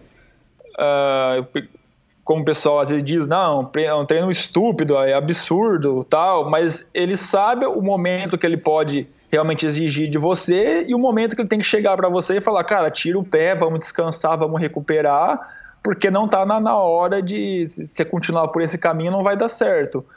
Uhum. Então, uh, presencialmente ele é realmente insuperável. Eu, eu vejo que uh, todas as vezes que eu fui com ele, que eu fico no dia a dia com ele, que ele consegue realmente desenvolver o maior talento dele como treinador, de observar você treinando as suas reações, o seu corpo, para te fazer evoluir, eu evoluí, entendeu? Uhum. Uh, até mesmo eu digo que quando eu fico à distância, que a gente começa a se comunicar por, por e-mail, por planilha, ele perde muito dessa habilidade, porque não consegue ver você no presencial claro. para realmente avaliar isso. Uhum. Como é que ele, só para a gente terminar esse assunto, mas como é que ele trabalhava basicamente o aspecto psicológico? É durante os treinos ou durante esse convívio? Ou tinha realmente uma, uma, uma parte do treino que era exatamente dedicada ao lado psicológico, conversas, dinâmicas, enfim? Nossa, ele Aliás, na verdade, ele até gosta disso, né? Uh, tem muitas sessões de treino que a gente chega lá para para nadar, tipo, sete da manhã, todo mundo meio com sono ainda assim tal. Aí ele começa a falar, emenda um assunto atrás do outro e não para, e vai falando, vai falando, e sempre com o motivo de, de querer motivar a gente, né? Uhum. Então ele, ele dá exemplos de, do que aconteceu na prova, por que fulano perdeu a prova, por que ciclano é, ganhou. É, fa ele faz muita analogia com, com outros esportes, né? Ele foi boxeador profissional. Então ele faz muita analogia, por exemplo, com o boxe, entendeu? Então tem gente que chega lá e fala, puxa, eu tô cansado, ah, eu não fui bem na prova porque eu não estava me sentindo bem e tal. Aí eu, só para dar um exemplo, aí ele fala, puxa, ainda bem que você não era boxeador, né? Porque imagina você tá no meio de uma luta, você vira pro seu adversário e fala, ah, eu não tô me sentindo bem, diminui um pouco. Aí ele falou, cara, você tá ferrado, né? O cara vai te dar mais soco ainda. então, ele, ele, faz isso naturalmente, entendeu? Ele, uhum. às vezes, eu não, não vejo ele planejando isso. Às vezes, depois do treino tá todo mundo, acabou o treino, ele reúne todo mundo ali, fala mais 15, 20 minutos, tem vezes que é antes do treino, mas sempre tem um lado positivo nisso. Uhum. E você falou que então esse é o, é o grande diferencial dele. Qual que você diria que é o seu diferencial para você ser um cara tão versátil nas distâncias? Você é um cara que está longevo no, no triatlon, né? Enfim, você começou então é, em 99, mas desde 2003 você é profissional, quer dizer, já são aí 16 anos é, para 17, né, em 2020. É, o que que, o que que você acha que te dá essa, essa, esse diferencial de fato? Você é um cara que, como você disse, não tem tanta força, né? Você é um cara mais longilíneo, tem 1,90m, né? Um cara que pesa pouco para a altura. É, como é que você também driblou essa questão aí da força? É óbvio que o triatlon vem mudando, né? Principalmente da minha época para a época de hoje, né? O teu biotipo hoje é o biotipo praticamente ideal, né? O biotipo de corredor para para um triatleta. Como é que você, qual que é o seu diferencial? Cara, eu trabalho. eu treino, entendeu? Eu até uh, tem gente que, que até já comentou comigo que às vezes o pessoal só encontrava comigo nas provas e, e até dava aquela ideia que tipo assim, não, puxa, até dá para ganhar do Reinaldo, tal, puxa, dá para fazer, dá para fazer aquilo. Aí quando o cara tem a oportunidade de treinar comigo, ele fala: "Não, cara, não dá para ganhar do cara, porque realmente o que ele faz no treino é, é outro nível, entendeu? Ele uhum. Lógico que, que isso vem mudando muito, né? Hoje todo mundo trabalha, acho que bastante, né? É, eu escuto, por exemplo, às vezes histórias de das cargas de treino que o, que o Alistair Browning, por exemplo, faz, que o, que o pessoal da Noruega lá faz, o Christian Blumenfeld, o Gustavo Iden, os volumes que eles fazem semanalmente, assim, realmente é algo uh, absurdo, assim, de, de volume e intensidade na mesma semana. Uhum. Uh, mas eu digo que eu também sou um cara que trabalha muito, entendeu? Eu, eu treino sete dias por semana, descanso quando o meu corpo precisa e, e tenho essa motivação de querer acordar todo dia e fazer o meu melhor. Dificilmente eu vou chegar num treino uh, e, e é para fazer uma série tal e eu vou chegar lá não vou estar me sentindo bem e vou tentar negociar com, o treinador alguma coisa ou para não fazer mudar a série. Eu prefiro fazer a série uh, mesmo que eu não atinja os ritmos, os tempos que eu preciso, porque eu estou cansado, mas eu, eu, saí de lá com a, com a certeza que eu fiz o meu melhor para aquela condição daquele pra momento. Para aquele momento, é. E... Mas você é um cara que treina muito? Depende da época do ano. Já uhum. teve épocas de eu treinar muito mesmo, é, correr muito, pedalar muito. É, ultimamente eu digo que eu tô com. não tô no meu.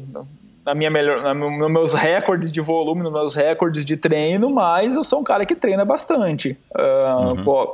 para mim render na bicicleta o que eu rendo, eu tenho que pedalar pelo menos 10, 11 horas de bike por semana para mim correr, eu preciso correr mais de 100 km por semana. E para nadar também, nadar pelo menos cinco vezes por semana, 4, 5 mil por sessão, entendeu? Então, quando a gente soma tudo isso, acaba sendo um volume alto, entendeu?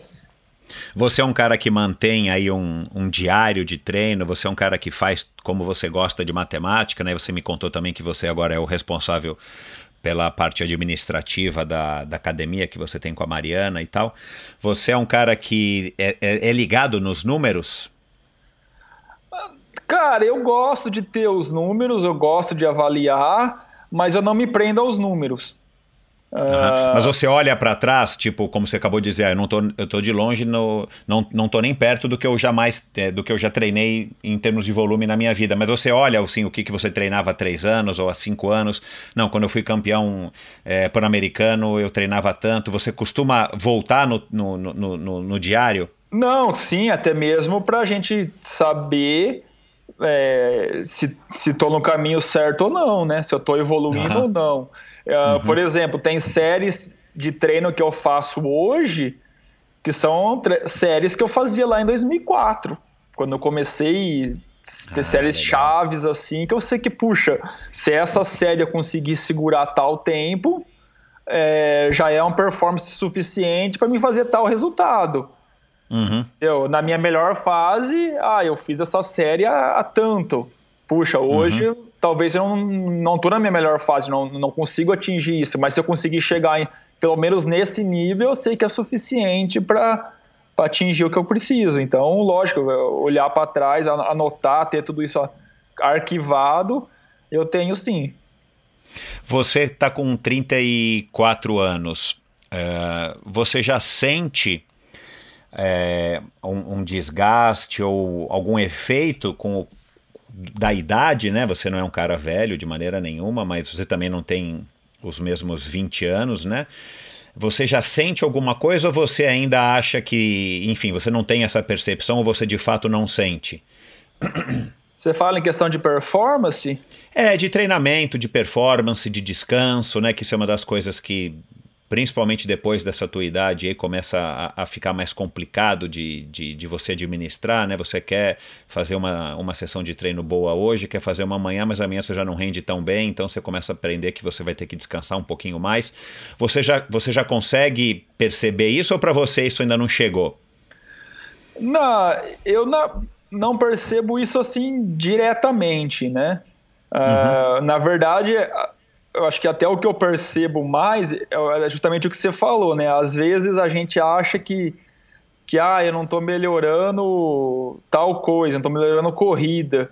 Ah, puxa, estou ficando cansado. Ah, deve ser a idade. Então, realmente, às vezes tem essa, é, essa, essa esse cruzamento, né? Mas aí eu vou ver o que eu treinava antes, eu falava, não, cara, mas não, você não tá fazendo tal resultado também, mas porque você não treinava igual você treinava antes, então Tipo, Entendi. Você, talvez se você voltar a treinar o que você treinava antes, ou conseguir treinar o que você treinava antes, os resultados vão aparecer. Então a gente ajusta.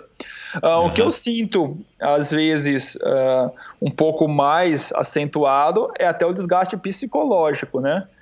Ah, uh, claro, é. Eu acho que vai acumulando aí os anos, por mais que eu amo o que eu faço, adoro a minha rotina, fazer o, o que eu gosto, mas uh, aquele negócio de viajar o tempo todo, de ir para tal lugar do mundo, competir, depois volta, faz mala, desfaz mala. É cansativo, é. E isso é algo que, que às vezes me desgasta. E eu sempre fui um, um atleta que, que sempre tive que ter fazer blocos mais prolongados, aquele eu ter um objetivo master, ter um tempo suficiente para me preparar, fazer um planejamento de treino mais prolongado para depois ir competir. Uh, e hoje, por exemplo, até buscando aí a, a vaga olímpica, acaba que pela, pela, fatalidade de eu ter caído ano passado, por exemplo, ter fraturado o braço na etapa de Edmonton, eu acabo às vezes que, tendo que pular alguma etapa do treinamento para ir tentar competir, fazer um resultado, porque eu tô na verdade uhum. contra o tempo. Claro, e, às é. vezes isso acaba me prejudicando, né? Não, não tanto é, na questão da idade, mas na questão de não ter o tempo hábil para me preparar da forma que eu gostaria para tal evento. Uhum. Você você tentou, quer dizer, tentou, né? Você, você correu duas vezes o Ironman de Kona, né? Aos 22 e aos 24, né? em 2007 e 2009, né? Se não me engano. Não, não, do Kona é... eu fiz 2009 e 2017. Ah, perdão. 2009 e 2017, eu é. anotei errado aqui, tá certo. Uh, como, é que, como é que é a tua relação com o Ironman, né? Você já foi diversas vezes para Floripa, você ainda não ganhou lá em Floripa, já bateu na trave duas vezes, né, se eu não me engano. Uh, como é que é a tua relação com o Iron Man? E, e eu estou perguntando isso justamente por conta da, desse assunto que a gente estava abordando aqui da idade, né? Porque hum, é, é, essa tua idade é uma idade aí que muitos atletas atingem o pico na, nas distâncias mais longas, as provas de Ironman. É, você é um cara que, enfim, ainda tem sonho em Kona, você é um cara que foi para Kona é, com 24 anos, então em 2009, já com, com um objetivo mais, vamos dizer assim, de de repente, se você se desse bem lá, você mudaria para as provas longas. Com, como é que é a tua relação com Ironman e, claro, com Kona? Cara, uh, assim, quando eu comecei a trabalhar com o Brett, né, lá em 2004, 2005, que eu comecei para fora, uh, fazer camps com ele lá tal, ele já olhava para mim e dizia, cara, o seu perfil é perfil de prova longa. Você, não, por mais que você seja competitivo na, nas provas olímpicas, eu vejo você realmente como o grande trunfo para fazer Ironman. Uhum. Uh, mas lógico que você falar isso para um moleque de 20, 21 anos é complicado, né? Porque ninguém, ainda mais naquela época, hoje talvez nem tanto, mas naquela época o Ironman ainda tinha muito esse, esse fantasma da distância que você tem que fazer uhum. quando você é mais velho. Não havia tanta informação, né? Uh, e acontece que em 2004 é, foi um ano uh, que eu estava começando a despontar, não tinha ainda patrocinadores, mas estava naquela fase ainda assim. Eu estava na cara do gol para conseguir é, realmente me viver do esporte, mas ainda não, não conseguia viver. Eu precisava ir numa competição, ganhar um dinheirinho, guardar para pagar minhas contas aqui e tal. É, não tinha uma estabilidade, né? E 2004 era um ano bem difícil, porque já tinha sido. Era um ano olímpico, então todo mundo queria falar de, de Ironman. Uh, os patrocinadores já tinham meio que destinado. Uh, queriam falar de Ironman, queriam falar de Olimpíada, já tinham destinado a sua verba para esse, esse fim. E 2004 eu tive. É, foi um ano realmente que mudou a minha vida, a minha carreira, por causa de três é, acontecimentos, né? O primeiro foi que eu consegui, na época, classificar, porque tinha uma eliminatória, para participar do Fast Triathlon, que era que passava na Globo. Uhum. É, na época era, era disputado em Santos ainda. Isso, é. Aí o masculino, acho que foi no ano de 2003, 2004 e 2005, é, 2003, 2004, 2005, foi feita uma seletiva uh, depois da prova feminina. Então a prova feminina era transmitida ao vivo lá tal na Globo, acabava a prova feminina, aí e os brasileiros lá para disputar as vagas para quem ia competir o Fast Triathlon daqui a um mês. E 2004 eu não ia para essa prova. Eu lembro que eu acho que eu tava via, eu ia viajar, eu ia treinar para fora com fazer um outro camp fora, algo assim. E acabou que de última hora eu não fui. Uh, e a seletiva ia ser tipo dia 6 de janeiro, que foi o dia da, da prova feminina. E nisso que eu não fui viajar, tal, tava treinando, mas não fui viajar, aí o Cali me liberou para mim para Descalvado. E nisso ele foi lá com a, com a, equipe feminina, que a Carla ia participar, e ele me liga no sábado. Uh, eu lembro que eu não tava nem em casa, eu tinha ido pescar. Aí ele liga que queria conversar comigo. Aí acabou que eu só consegui conversar com ele, tipo, quando eu cheguei, tipo, seis da tarde. E aí liguei de volta para ele lá no hotel. Aí ele falou assim: Puxa, Reinaldo, eu tô aqui e tal, uh, com a Carla para disputar a prova amanhã e vai ter a seletiva. E ele falou assim: Cara, eu acho que se você vir para cá, você consegue classificar. Aí eu falei assim: Pô, Kalima, você tá maluco? A prova é amanhã. Aí ele, não, mas a prova é só meio-dia. Se, se você sair daí seis da manhã, sete da manhã, você vem de boa, são quatro horas de carro, você chega aqui dez da manhã, tranquilo pra você fazer a seletiva. Ele falou, porque fulano tá aqui, ele tá meio gordinho, ciclano tá aqui, parece que não tá treinando. E você tá treinando. Ele falou: Eu vi você treinar esses dias tal. Acho que se você vir aqui, você vai dar um trabalho para esse pessoal. Aí, enfim, ele me convenceu ali em cinco minutos de conversa.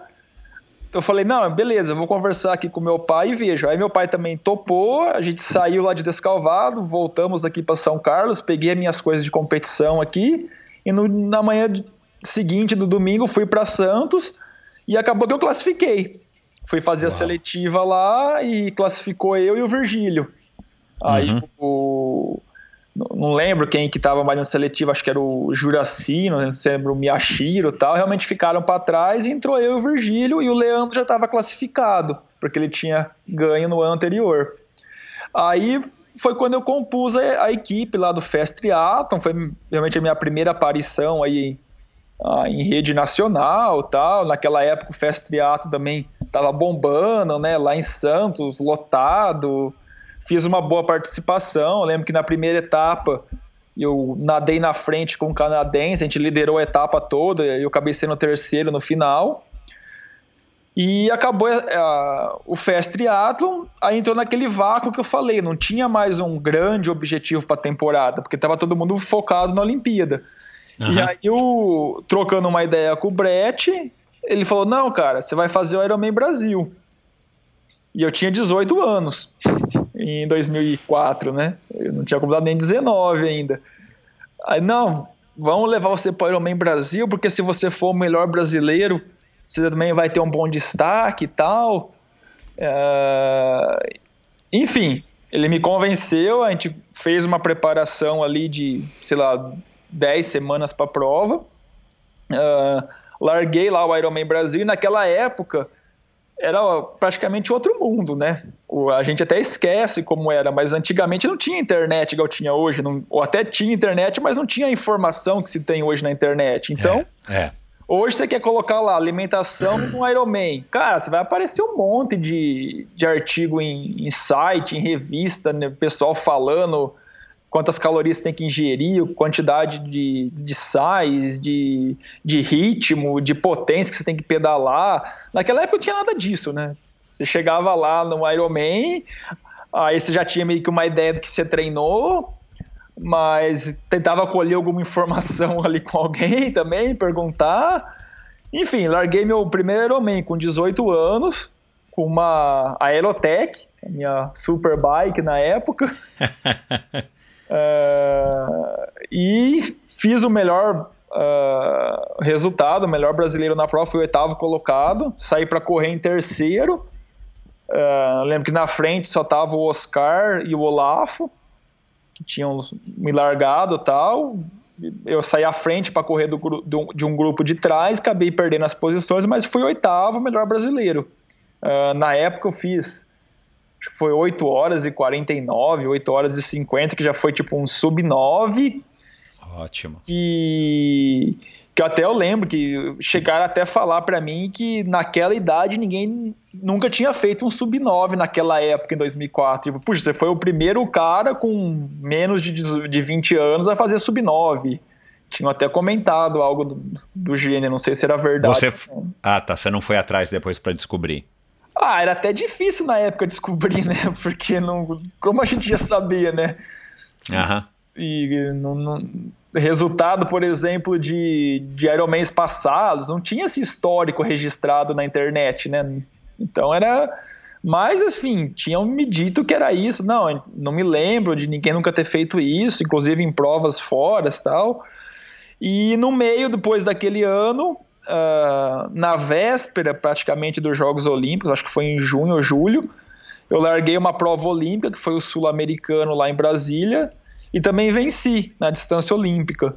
Então, puxa, eu, eu fiz três resultados realmente fora da curva ali do que eu tinha feito até naquele momento. Eu tinha participado do Fest Triathlon, tinha sido oitavo colocado no Ironman Brasil, melhor brasileiro, e ganhei minha primeira prova internacional na elite com 18 anos.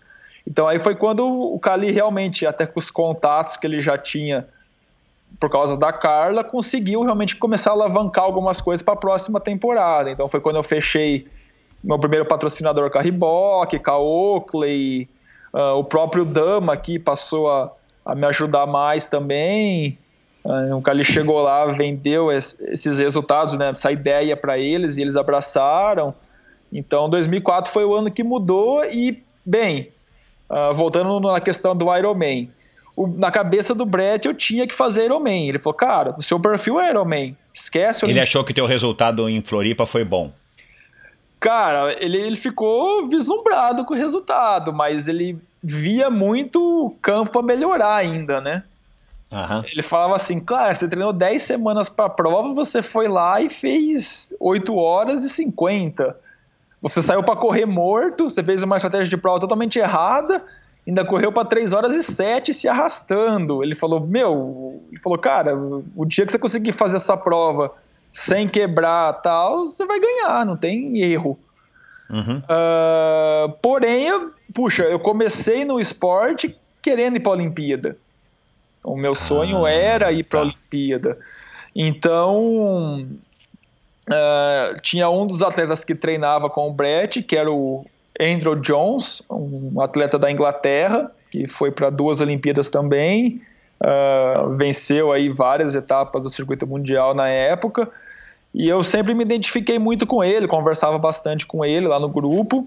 Ele tem um perfil, um biotipo muito parecido comigo.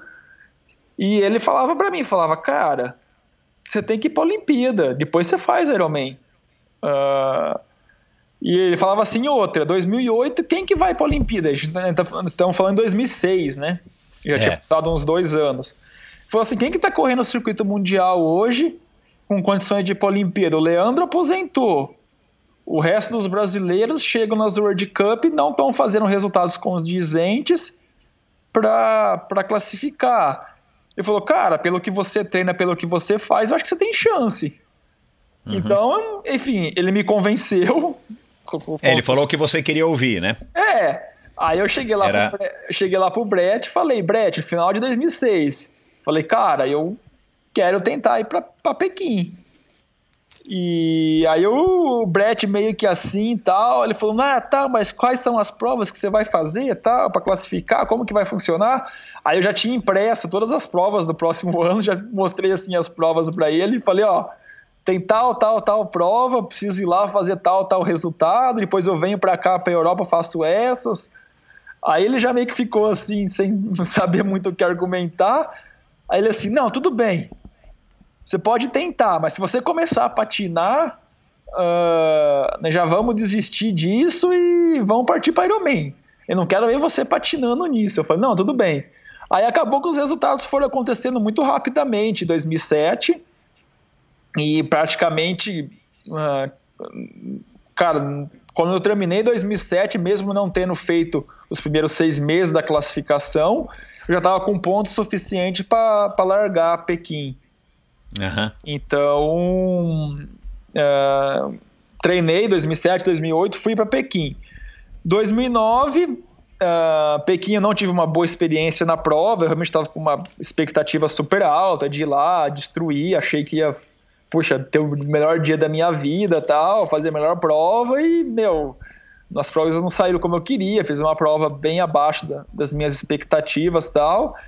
E, e no final de 2008, quando eu voltei, daí eu fui pro Mundial de meio Ironman, 70.3, fui quinto colocado. E aí eu tava naquela, falei, não, eu acho que o Brad tem meio que razão, né? Eu acho que eu tenho que fazer prova longa, porque, meu, vim aqui pro Mundial, fui quinto, é, tava treinando o ano todo para fazer prova olímpica. Então, em 2009, eu voltei de novo a focar em Ironman. Uhum. O sonho das Olimpíadas é, assim, foi, foi conquistado nessa tua primeira, embora você não foi bem, mas a, a, experiência foi válida, foi como você imaginou, você voltou satisfeito pela experiência de ter largado numa. participado de uns Jogos Olímpicos? Ah, sim, eu acho que isso foi uh, um, realmente um sonho alcançado, né? Porque quando uhum. eu comecei no esporte, que a gente tinha aquela, aquele sonho, tipo, ah, eu quero ser profissional, eu quero viver do esporte, mas o que, que você vislumbra, qual, qual é a referência para você saber se, se você está atingindo isso ou não, qual que seria o ápice disso? Pô, o ápice disso são os atletas olímpicos. Então, uhum. eu ali com 23 anos, largando na Olimpíada, entre os, estando entre os 55 melhores atletas do mundo representando o meu país, então aquilo para mim realmente foi o, uma conquista. Falei, puxa, eu realmente já consegui atingir um degrau aí do, do que eu buscava na minha carreira. Vou ter que agora realmente uhum. buscar outros desafios, outros degraus para continuar essa escalada. Uhum. E em 2009, então, eu voltei a competir Ironman. Uh, fiz Floripa, perdi para o Sturla, fui segundo colocado. Uh, tinha feito um outro Ironman, acho que foi na Malásia. Uh, quebrei um pouco no final da corrida, acho que foi oitavo ou nono. E fui para Kona. na véspera da prova de Kona, a prova ia ser domingo, então, tipo, na sexta-feira, foi quando eles anunciaram que o Rio de Janeiro ia ser Olimpíada. Ah. Então eu tava lá em Kona, tipo, preparado para largar tal o Ironman, tipo, também vislumbrado com o que era aquele evento, tipo, triatleta Você curtiu? Ah, com certeza. Até 2017 eu voltei para lá, eu não sei se é porque eu já sabia o que eu ia esperar ou não, ou muita gente até comenta que mudou um pouco, mas eu acho que o, o evento deu uma enxugada. Em 2009, pelo menos para mim, o impacto foi muito maior. Era um evento muito grande. Você chegava, uhum. você chegava lá, ainda é assim, né? Você chega lá em Kona, você vê o evento, você fala: Nossa, nosso esporte é gigantesco. É igual o tênis. Isso tá, é, tipo, a Kona é maior que Roland Garros. Você fala, você fica tipo assim, mas lógico, né? você sabe que é só Kona e. E acabou, é. E acabou, né? Mas quando eu estava lá para largar a Kona, então foi anunciado que o, que o Rio ia ser Olimpíada. E aí realmente isso deu uma chacoalhada comigo, porque uh, eu falei, puxa, quantos atletas têm a, a possibilidade de competir uma Olimpíada em casa? Uh, aí eu fiz as contas, eu falei, puxa, no Rio de Janeiro eu vou estar com 30 anos, nem 31 vou ter completado ainda. Então, tipo, dá para mim focar no Olímpico até 2016 e depois ainda ir pro Iron, tal. Ainda vou ter mais 10 anos de carreira, se eu quiser, no, no Ironman. Uh, então, eu fiquei meio que balançado, tal. Acabou a prova, eu, eu já meio que voltei com esse objetivo de querer é, voltar a competir provas olímpicas e... E por outro lado também eu era o, ainda o melhor atleta olímpico do Brasil na época, ninguém tinha aparecido. Uhum. Entendeu? 2000, de, de 2000. Tinha passado só um ano também da Olimpíada, mas eu ainda era o cara mais competitivo, com, com mais chance de, de, de vislumbrar algum resultado. E uhum. juntamente com isso, a gente estava vivendo aquela fase de ouro, né? Do esporte, talvez, da economia, que estava tudo indo de vento em popa, o dólar a 1,60 empresas vendendo, a bolsa subindo. Bons tempos, né? É, dinheiro para o esporte, patrocinadores querendo se associar com atletas de alto rendimento. Então, e tudo tava começou a, a ser voltado para Rio 2016. Você chegava para conversar com um patrocinador, todo mundo queria estar envolvido nisso. O assunto era é, Rio 2016. E aí, você vai para o Rio? Tipo, é, é, era, era, era a bola da vez. Então isso combinou que, então claro. de tomar essa decisão de falar, puxa, eu sou o atleta mais competitivo nessa distância, eu tenho uma oportunidade de hoje de fazer uma Olimpíada aqui em casa e ainda vou ter a idade suficiente para voltar para fazer um Iron. Então, claro. tudo juntou e foi uma decisão, ao meu ver, acertada, porque Concordo. Eu consegui. Os meus melhores resultados ainda de distância olímpica foram depois dessa decisão. Eu venci etapas de Copa do Mundo, eu fui campeão pan-americano, ouro lá em 2011, nos Jogos Pan-Americanos, e, e realmente classifiquei para Londres sem muita dificuldade.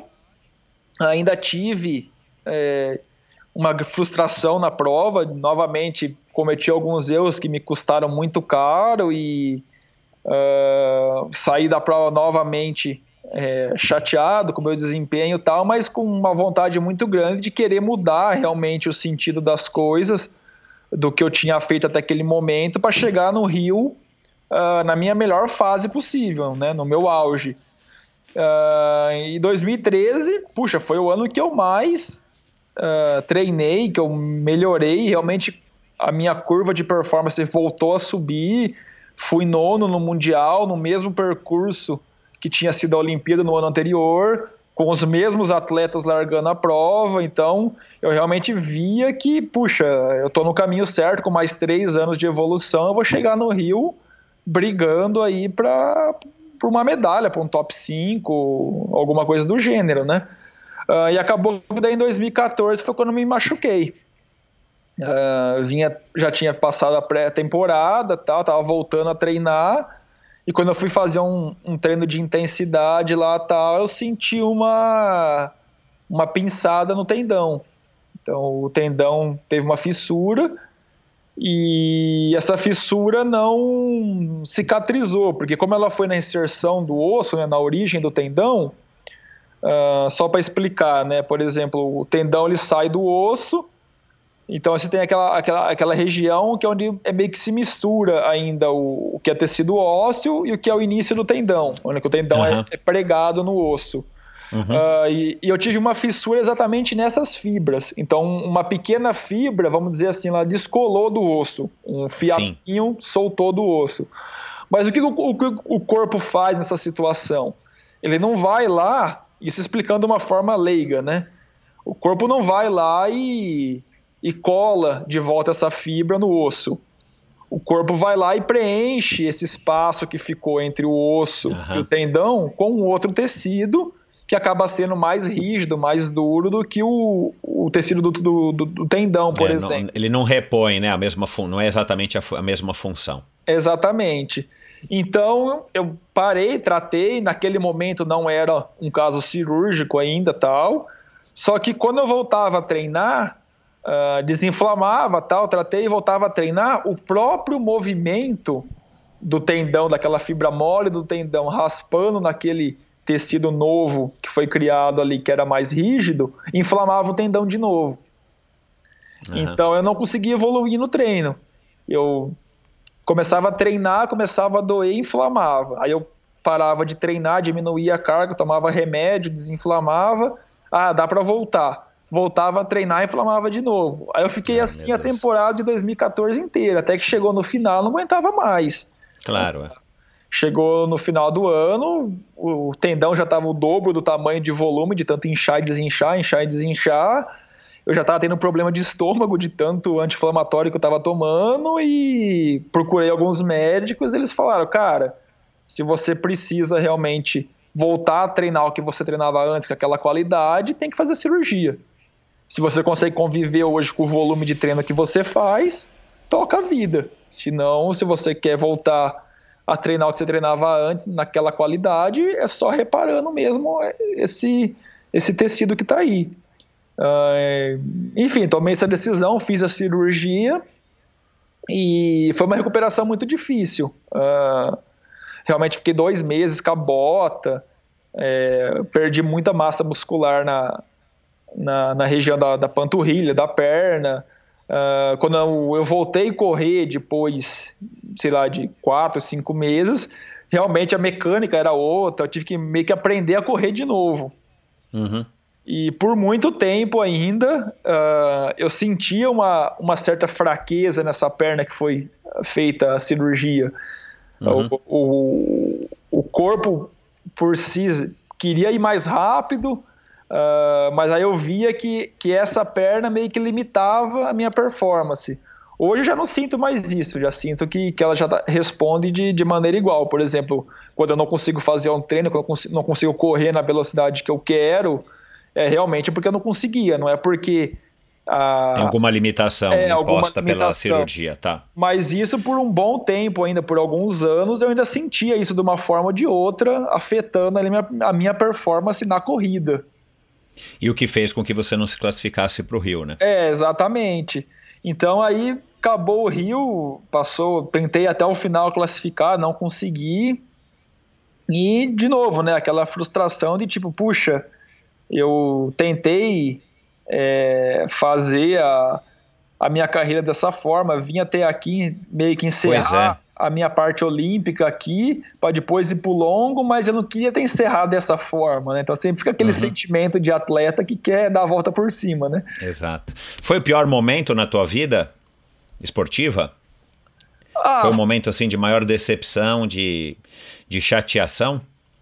Ah, foi difícil, Michel. Acho que uh, não consegui fazer o que eu fazia antes é, por, por uma limitação uh, ali mecânica, realmente uh, me deixava frustrado. E às vezes a gente até, até treinava bem, conseguia fazer uma performance legal no treino, mas era que chegava na prova, que colocava as três modalidades junto, que batia aquela fadiga extra da prova, o resultado às vezes não aparecia, a corrida não saía como eu queria, e, e foi difícil, realmente uh, saber lidar com isso, né, com os altos e baixos, faz parte uh, da nossa vida de atleta e foi uma, uma, uma época, uma fase que eu tive que superar aí dia após dia para para querer. Eu, eu, não tinha dúvida que eu ia conseguir voltar de algum jeito, ou mais. É, isso eu ia perguntar. Dia é. ou menos dia, mas uh, a gente sempre quer que seja rápido, né? E, uhum. e não deixar isso me abalar, uh, realmente acho que foi meu, meu maior uh, desafio ali na época. Uhum.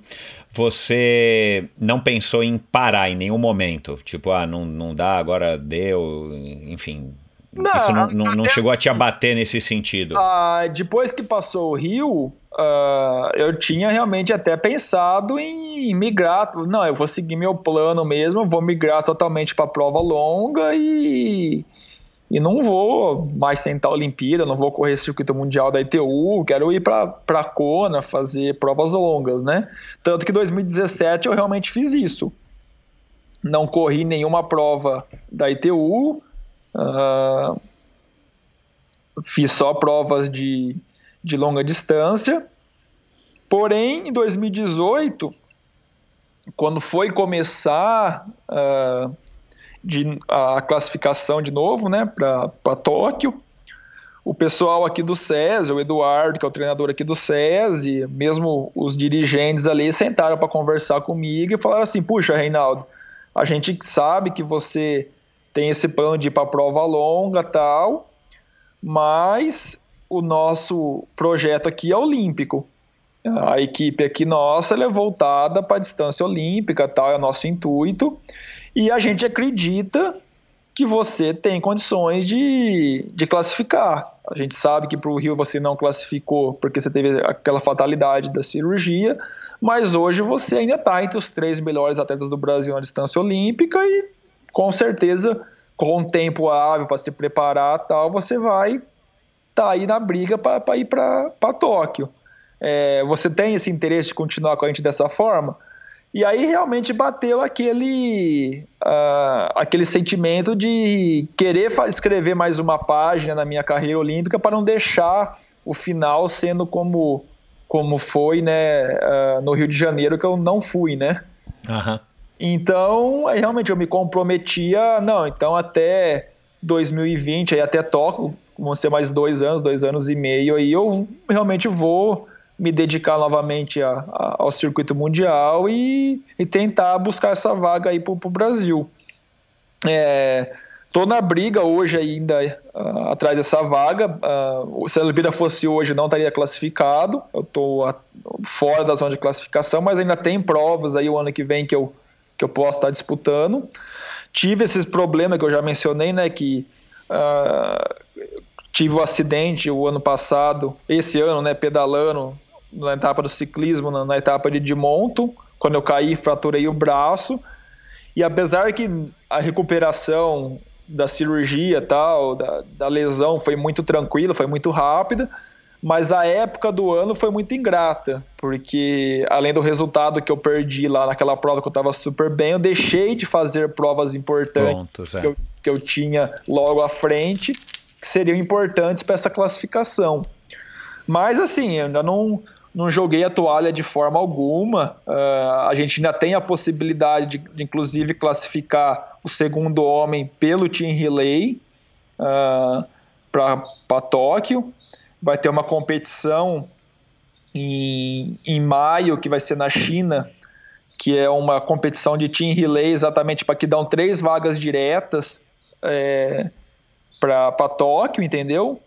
E Uhum. aí, classificando a equipe, o Brasil também teria direito a duas vagas no individual, no masculino e no feminino. Ah, que bom. Então, a gente teve essa reunião ah, nesse final de semana que passou agora lá no Campeonato Brasileiro com a direção técnica da, da confederação. E o foco realmente agora é, é tentar, as- vamos dizer assim, as maiores chances hoje de conseguir essa segunda vaga no masculino é até nesse evento do revezamento que propriamente pelo ranking individual. Uhum. Então, ah, esses próximos agora cinco, seis meses aí até maio, ah, o foco é correr o circuito mu- mundial ainda, mas também tá comp- tentando compor e ajudar a equipe brasileira no revezamento a conquistar essa vaga.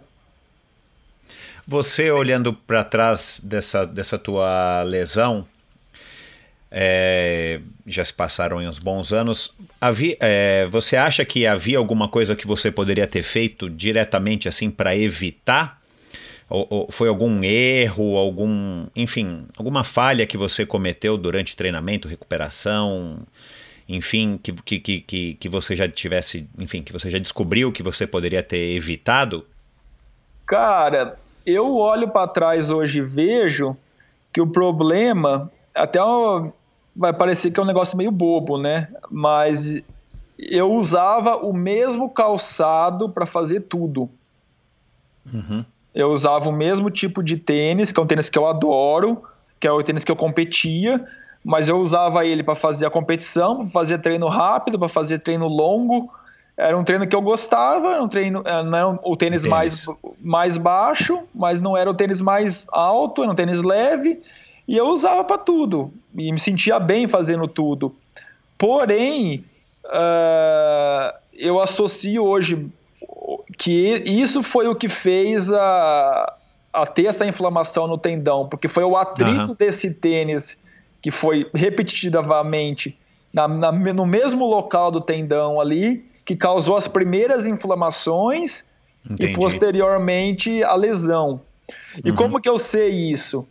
Porque depois que eu fiz a cirurgia, que quando eu voltei a correr, eu voltei a correr depois de seis meses, eu fui Com voltar com, com o mesmo tênis. Aí eu colocava o tênis doía. Aí eu falava, cara, não é possível, eu operei, eu fiz a cirurgia, não tem mais nada lá e tá doendo. E aí eu comecei a trocar o tênis e com os outros não doía. Uau! Aí eu falava, cara, não é possível que foi tipo um detalhe, esse detalhe que que realmente foi acumulando, lógico que não foi só Claro, isso, mas exato, exato. mas- é uma mas- combinação de fatores, mas mas, mas caramba, cara. tanto que hoje eu, cara, eu- não faço dois treinos seguidos com o mesmo tênis. Eu tenho hoje tênis de diferentes tipos de, de perfil, altura, um que é mais leve, outro mais pesado, um é mais rígido na sola, outro é mais fofo, um cadeal é, é firme, o outro cadeal é só de pano, e realmente muda muito. É, até aquela dor normal que a gente às vezes tem quando está treinando muita corrida, que você acorda de manhã com a fáscia do pé doendo, Aham. ou que, que é aqueles primeiros passos que você dá, que você sai da cama, você meio que dá aquela mancada, que, puxa, é, é normal do treino quando você está Normal, treinando com é. volume alto. Mas quando eu, eu- eu passei a fazer isso, a, a variar bastante os modelos de, de tênis que eu uso, essa dor sumiu também. Ou pelo menos isso é muito menor do que acontecia Interessante. antes. Então, enfim, é um detalhe que eu fui aprender depois do que, do que aconteceu, entendeu? Não tinha como prever isso antes, porque não, acho que ninguém nunca tinha relatado algo parecido, né? Claro. Você, nessa época aí, 2013, você falou que foi o ano que você teve melhores resultados e tal, e, e, e você estava né, na ponta do casco para as Olimpíadas, né? Quer dizer, para se classificar para os Jogos do Rio. Você acha que foi o auge da tua carreira? Ah, e aí eu digo, você acha que você já atingiu o, au- o auge ou você acha que hoje ainda você vai atingir? Seja no ano que vem ou nos próximos anos. Em termos de potencial, né? Não em termos necessariamente é, apenas de resultados, mas você acha que você ainda vai, vai atingir o seu melhor ou você já acha que, que já atingiu e talvez você nunca consiga mais, pelo menos ultrapassar a forma física que você estava em 2013? Você até pode chegar a, a, a alcançar essa forma. Sim, eu acho que assim, 2013 foi o melhor ano de resultado e performance. Uh, se eu olhar para trás e procurar lá nos meus cadernos, lá nos meus diários, os treinos, os tempos que eu fazia, realmente eram treinos muito, muito bons. Uh, que eu não consigo superá-los hoje, por exemplo. Mas uhum. eu, eu acredito que eu ainda consiga chegar neles e até 2013 eu tinha certeza que eu ia conseguir ainda melhorar mais ainda do uhum. que eu estava uhum. fazendo. Eu tinha uhum. certeza uhum. que até 2016 eu ia conseguir ainda evoluir mais. Uh, então eu, eu, tenho essa certeza que, que, que eu vou conseguir realmente atingir esses, esses resultados, pelo menos igual que eu tinha em 2013. Nos uhum. próximos meses agora, vou realmente me dedicar muito, voltar a, a procurar lá no, no, no, caderno que você falou, falou o que, que eu fiz que deu certo, o que, que não, não deu, para quanto eu estava correndo, o que, que eu estava fazendo de volume de natação, é, o que, que eu preciso corrigir, trocar de tênis principalmente, uh, e, e, tentar chegar nesses números. E lógico, uh, para a questão de, de, de longa distância, eu ainda acho que eu tenho uma grande evolução. Eu fiquei sem competir Iron de 2009 de Kona até 2017 Floripa. Então a gente está falando em oito anos aí ausente de Iron. E quando eu voltei, eu melhorei meu tempo em quase 20 minutos. Uh, eu fiz 8 horas e 10 lá em Floripa e ainda não fiz talvez a minha melhor performance que eu poderia ter feito. Então, cara, eu, meu objetivo, assim que eu encerrar esse, esse projeto Tóquio 2020 aí, realmente é voltar para longa distância, para Iron e fazer meu sub-8. Puxa, não quero encerrar a carreira sem ter um sub-8 aí no meu currículo, sem ter ganhado Floripa. É... Assim, eu acho que é uma prova muito importante, como eu falei, realmente é a, é a prova mais importante, é o nosso Roland Garros do, do triatlo no mundo. Uh, todo atleta realmente sonha em chegar lá e vencer, e ser pódio.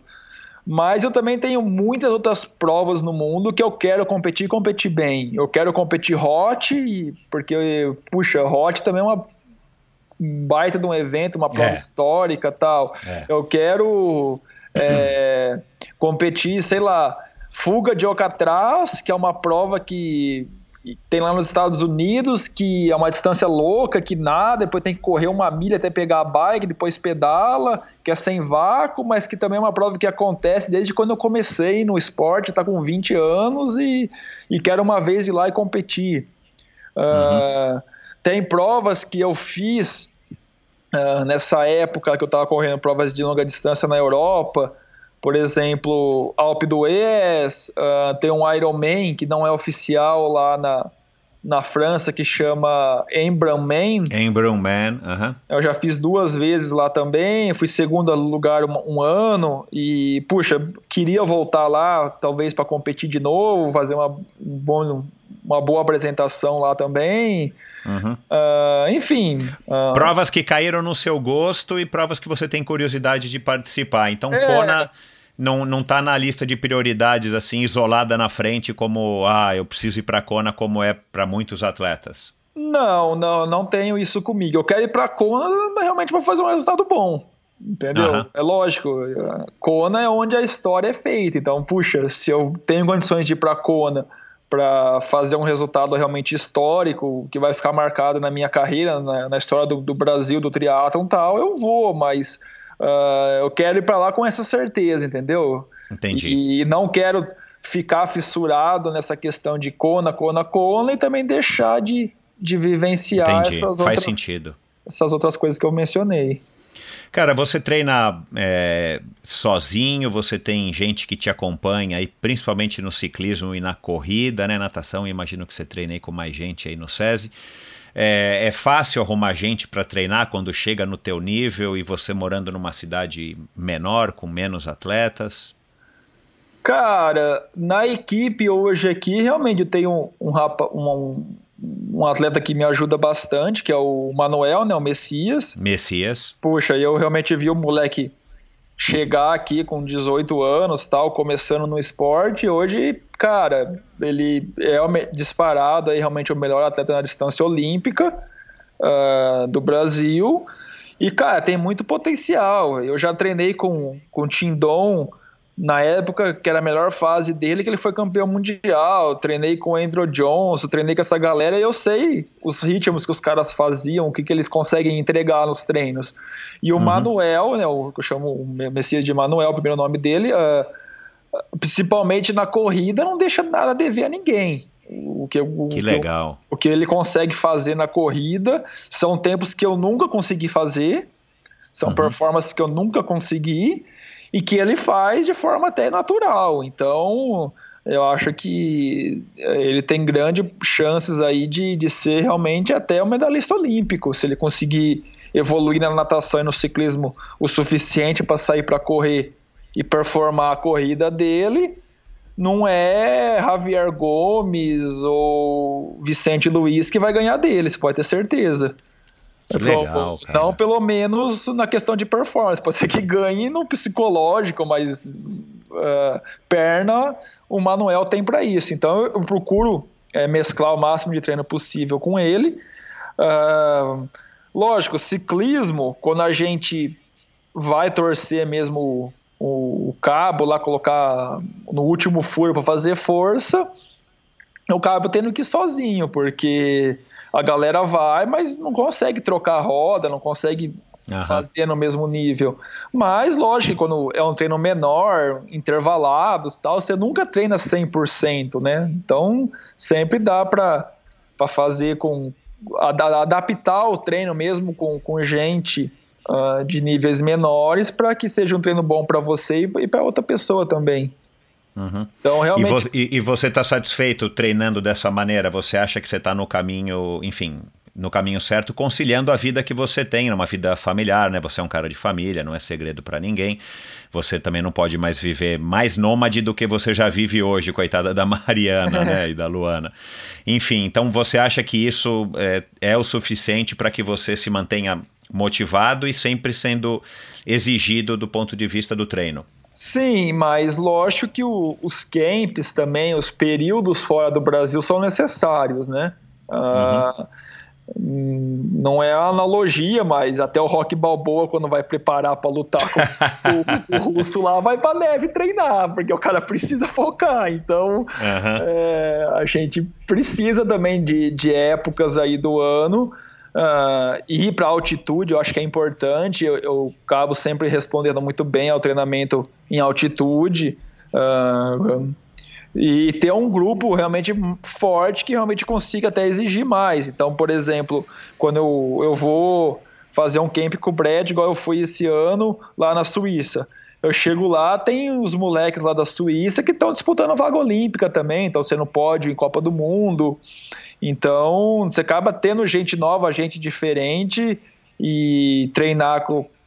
Quanto mais homogêneo, mais forte for o grupo, mais você evolui, né? Então, uhum. por mais que a estrutura aqui no Brasil hoje me atenda aqui em São Carlos para mim evoluir, eu ainda tenho a consciência que eu tenho que ter esses períodos fora do Brasil para ter esses, esses, choques e ganhar mais uns degraus, né? Claro. Degraus. É, Cara, você teve. Você chegou aí a citar alguns patrocinadores, né? Você foi da equipe do GPA, do, do Grupo Pão de Açúcar, por muitos e muitos anos, né? Aliás, tua imagem parece que tá, assim, para mim, né? Que também fui da equipe e trabalhei lá muitos anos, para mim, eu, eu, eu, penso em Reinaldo, eu lembro de, de Pão de Açúcar. É, você conseguiu fazer um bom pé de meia? Você, você juntou dinheiro? Como é que foi a tua relação com grana, sendo é, o melhor triatleta do Brasil por muitos e muitos anos e, e, e, atleta olímpico, né? Isso que você acabou de falar, né? As marcas gostam, né? Quando tem Olimpíada, enfim, é uma boa oportunidade para o atleta. Sim, eu, eu acho que uh, tudo que, que eu tenho hoje na minha vida eu conquistei com o esporte. Uh, eu tenho uma casa boa, tenho meu carro, tenho meu negócio.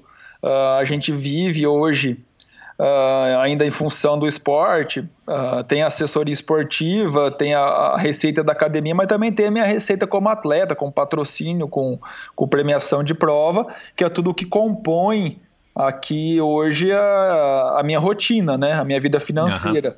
Uhum. Uh, lógico, se o, se o esporte parasse hoje, ah, Reinaldo, você tem que parar hoje, você vai conseguir viver o resto da vida sem trabalhar? Não. Mas uhum. eu já estou encaminhado com o que eu conquistei, uh, com o que eu construí né, nessa carreira de atleta para continuar usufruindo de outra forma. Uh, sendo formado hoje como treinador, tendo a academia que a gente conquistou também com muito por, por devido ao, ao que eu ganhei como atleta e dar continuidade nisso para continuar trabalhando e vivendo, né? Uh. Mas assim, eu acho que eu fui um dos poucos atletas aí uh, na história do triatlo que realmente conseguiu sair lá de do zero e realmente conquistar um patrimônio, conquistar uma, uma vida, um, não vou dizer com luxo, conforto, mas eu tenho uma vida hoje estável que eu conquistei realmente com dinheiro de patrocínio, com dinheiro do esporte. Uhum. Uh, o esporte do triatlo ele é muito, acho que não só o triatlo, mas acho que qualquer esporte que a gente fale no Brasil, saindo do futebol e do vôlei, né, qualquer esporte uh, individual aí, olímpico, uh, o dinheiro é muito funilado, né? Então, quando uhum. você está no topo, você consegue ter um sustento, ter grana, viver é, do esporte. Quando você está um, dois degraus abaixo, você já patina, você já está passando dificuldade. Uhum. Uh, infelizmente é assim. Uh, acho que sempre foi assim e vai ser talvez difícil mudar. Ou não sei se eu vou chegar a ver mudar, porque parece que cada vez mais o degrau de quem está no topo para quem está logo atrás está ficando maior, né? Talvez uhum. quem está no topo ainda continua ganhando muito dinheiro, mas quem está ali no, no bolo, na quinta, na sexta colocação, está ganhando menos que ganhava antigamente. Uh, mas eu não, não, não, reclamo, não, Michel. Acho que eu consegui tomar decisões corretas, ser apoiado, dar o retorno também para as marcas esportivas que, que me patrocinaram, porque senão também ninguém me pagaria o que pagaram, para claro. ter essa troca aí e, e eu ter conquistado o que eu conquistei até hoje. O triatlon hoje em dia, na tua opinião, desde o do comecinho dos anos 2000, é, em comparação com hoje, você acha que a gente está conseguindo caminhar para frente, está patinando? Você acha que hoje para um atleta profissional, né? Você aí falou do Manuel Messias, você acha que ele vai ter uma, uma, uma carreira com, com maior é, com mais obstáculos do que a tua para se tornar um atleta, para se manter um atleta profissional? Cara, o Manuel. Tá mais difícil hoje? Não, assim, o Manuel já é um, é um exemplo fora da curva, né? Porque ele, ele é o topo do topo. É como eu falei, pro topo nunca vai faltar. Aham. então. Uh, mas assim, ele já tomou alguns atalhos até agora que, por exemplo, eu não tive. Uh, uhum. Ele já, quando já veio para cá, uh, ah, para morar em São Carlos, por exemplo, que ele é de Fortaleza, que ele veio para cá para participar da, da equipe, ele já tinha um, um apoiozinho melhor do SES, ele já não precisava gastar para ir para competição, ele já passou a receber uma bolsa, uma bolsa atleta, um apoiozinho. Lógico, cada um tem a sua luta. Ele teve a sua luta, ainda tem a sua luta e vai ter. Mas eu acredito que ele já tomou alguns atalhos que talvez eu tive que ir pelo caminho mais difícil e às vezes eu acabei cortando alguns atalhos por, ter o Cali, por exemplo, na minha vida que já tinha vivenciado isso que outros atletas não tiveram. Então, uhum. é natural que o caminho se torne mais curto, mas nem sempre mais fácil, né?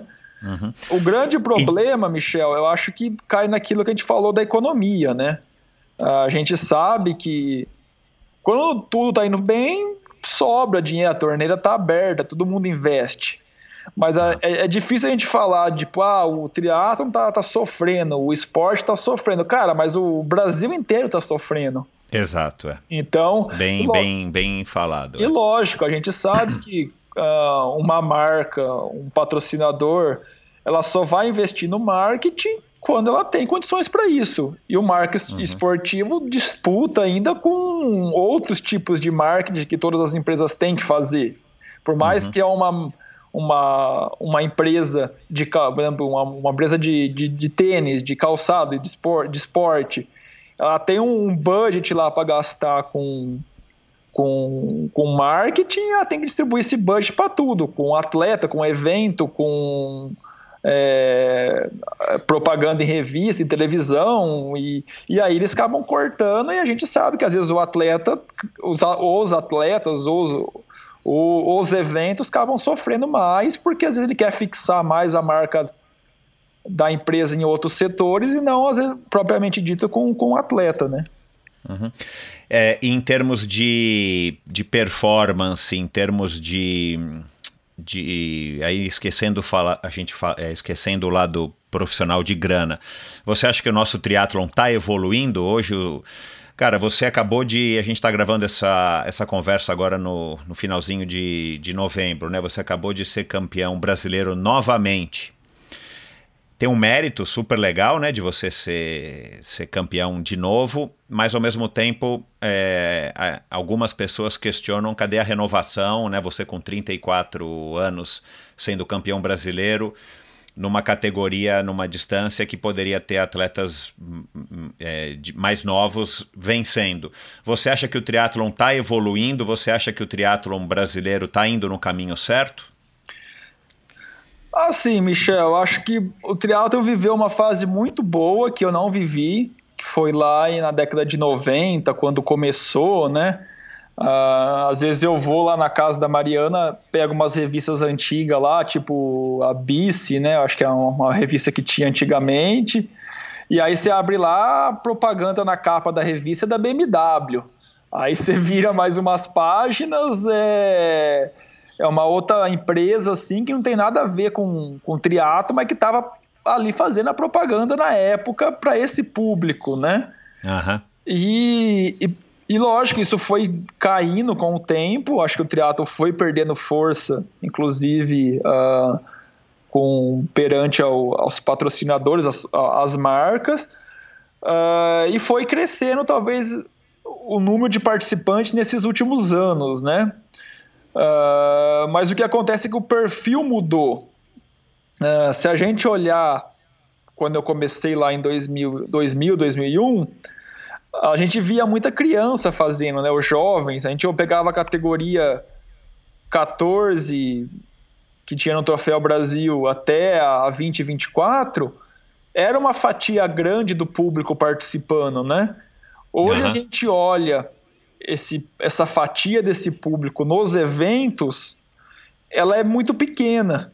Quem acaba fazendo triatlon hoje é aquela pessoa de mais de 30 anos que já tem um emprego, já tem uma renda e consegue investir no equipamento, na viagem, no estilo de vida uhum. e praticar o esporte. Quando a gente fala de renovação, o que falta realmente é mais gente praticando.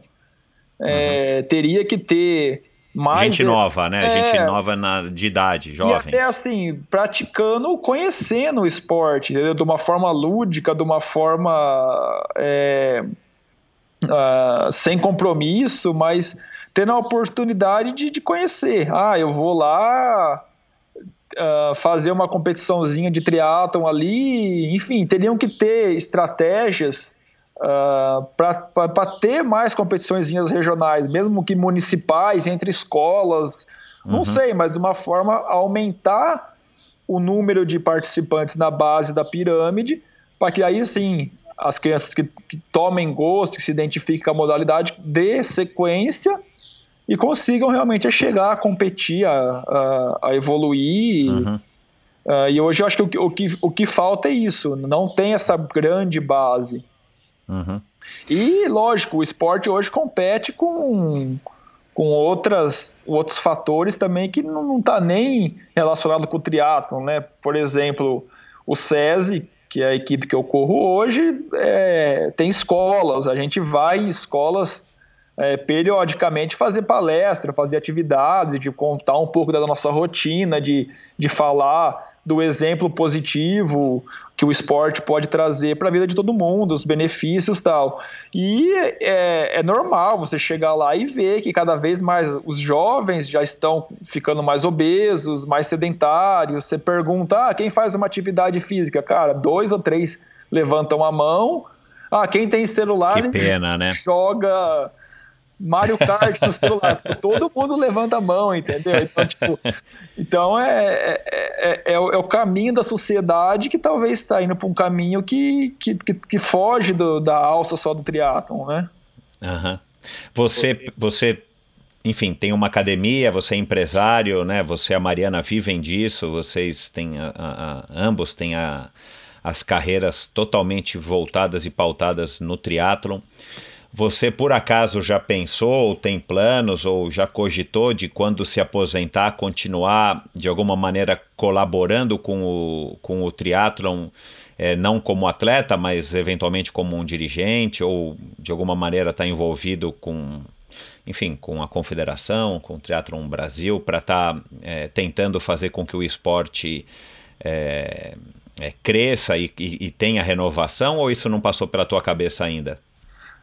Ah, puxa, com certeza se eu tiver a oportunidade de ajudar, eu vou, né? Uh, eu acho que eu tenho realmente uma vivência muito grande e, e eu também tenho, acho que uma coisa importante que é meio que um, um senso de justiça, assim, sabe? Eu tenho isso como um uhum. princípio que eu, eu acho que todo mundo tem que, que ser igual e justo. Independente do que você esteja fazendo na sua vida, você tem que sempre colocar a forma nisso a frente a forma da justiça na frente de qualquer coisa. Então, eu acho que se um dia eu tiver a oportunidade de, de, de, contribuir de alguma forma, eu sempre vou ter esse princípio à frente, de fazer algo que seja bom e justo para todo o triatlo em si, não apenas seguindo o, os interesses de um, de, um, de um certo grupo ou outro, entendeu? Aham. Uhum. Entendi. Enfim, mas é algo que eu não penso hoje, porque realmente eu quero pensar como atleta até eu encerrar isso, mas lógico, por exemplo, uh, na, na, na, eleição de 2016 que o Jura tentou a campanha, puxa, eu apoiei ele abertamente desde o começo, porque eu via que, que ele era um, um ex-atleta que tinha é, um perfil, ideias tal, que trariam mudanças e benefícios é, para a modalidade que eram necessários. Então, eu acho que a renovação, principalmente no, no meio político, né, no meio esportivo também, que não muda muito, é importante, né? Uhum. Uh, você falou aí agora das crianças, né? Você falou aí também é, dessa, dessa concorrência de, de hoje em dia que não é quando eu era garoto ou quando você foi, foi garoto. Hoje em dia parece que realmente tá mais difícil. Eu vejo pela, pelos meus sobrinhos, pelas crianças, pelos filhos de amigos e tal, que a, a consciência hoje é muito maior, dá a impressão que a consciência geral hoje é muito maior com relação à necessidade das práticas, da prática de atividade física, de uma alimentação saudável, mas ao mesmo tempo dá a impressão de que os jovens estão, enfim, Tão, tão, tão, a impressão que eu tenho é que estão praticando menos, né? Atividade física, essa é a minha impressão. E aí tem videogame, tem rede social, tem celular, tem uma, uma, uma série de coisas. Uh, e você, e aí eu, essa é, é, é, o que eu queria aqui agora abordar esse assunto para a gente encerrar.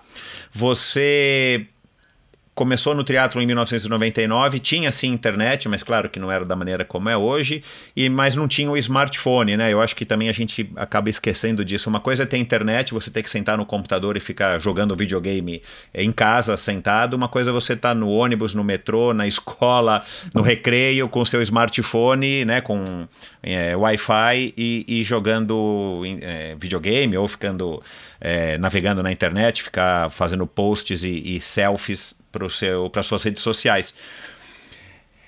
É, e aí a gente também falou aqui sobre a história do, do profissionalismo, das marcas e tal. É, qual que é a tua visão a respeito das redes sociais para um atleta profissional? Né? Você é um cara uh, que eu acho que enfim, é, talvez não seja o cara mais extrovertido do mundo. As tuas redes sociais são umas redes sociais que eu, pelo menos o Instagram que eu te acompanho, eu acho que é, um, é uma rede social, vamos dizer assim, padrão. Você está longe de ser um cara é, completamente voltado para as redes sociais, como muitos atletas são, independente do desempenho, né? Uh, qual é a tua relação com as redes? O que, que você acha que isso traz de, de benefício, de malefício? Você acha que dá para ser hoje um atleta profissional no Brasil é, e ganhar dinheiro né, dos patrocinadores sem ter uma presença obrigatoriamente de exposição, é, enfim, escrachada nas redes sociais? Fala um pouco desse assunto na tua, na tua visão. Assim, uh, o mercado mudou, né? Uh, antes, uh, isso é fato. Antes, por exemplo, a gente ganhava uma competição, você ia sair no dia seguinte na revista, com a marca do seu patrocinador na foto do pódio, na foto da linha de chegada, ou no jornal.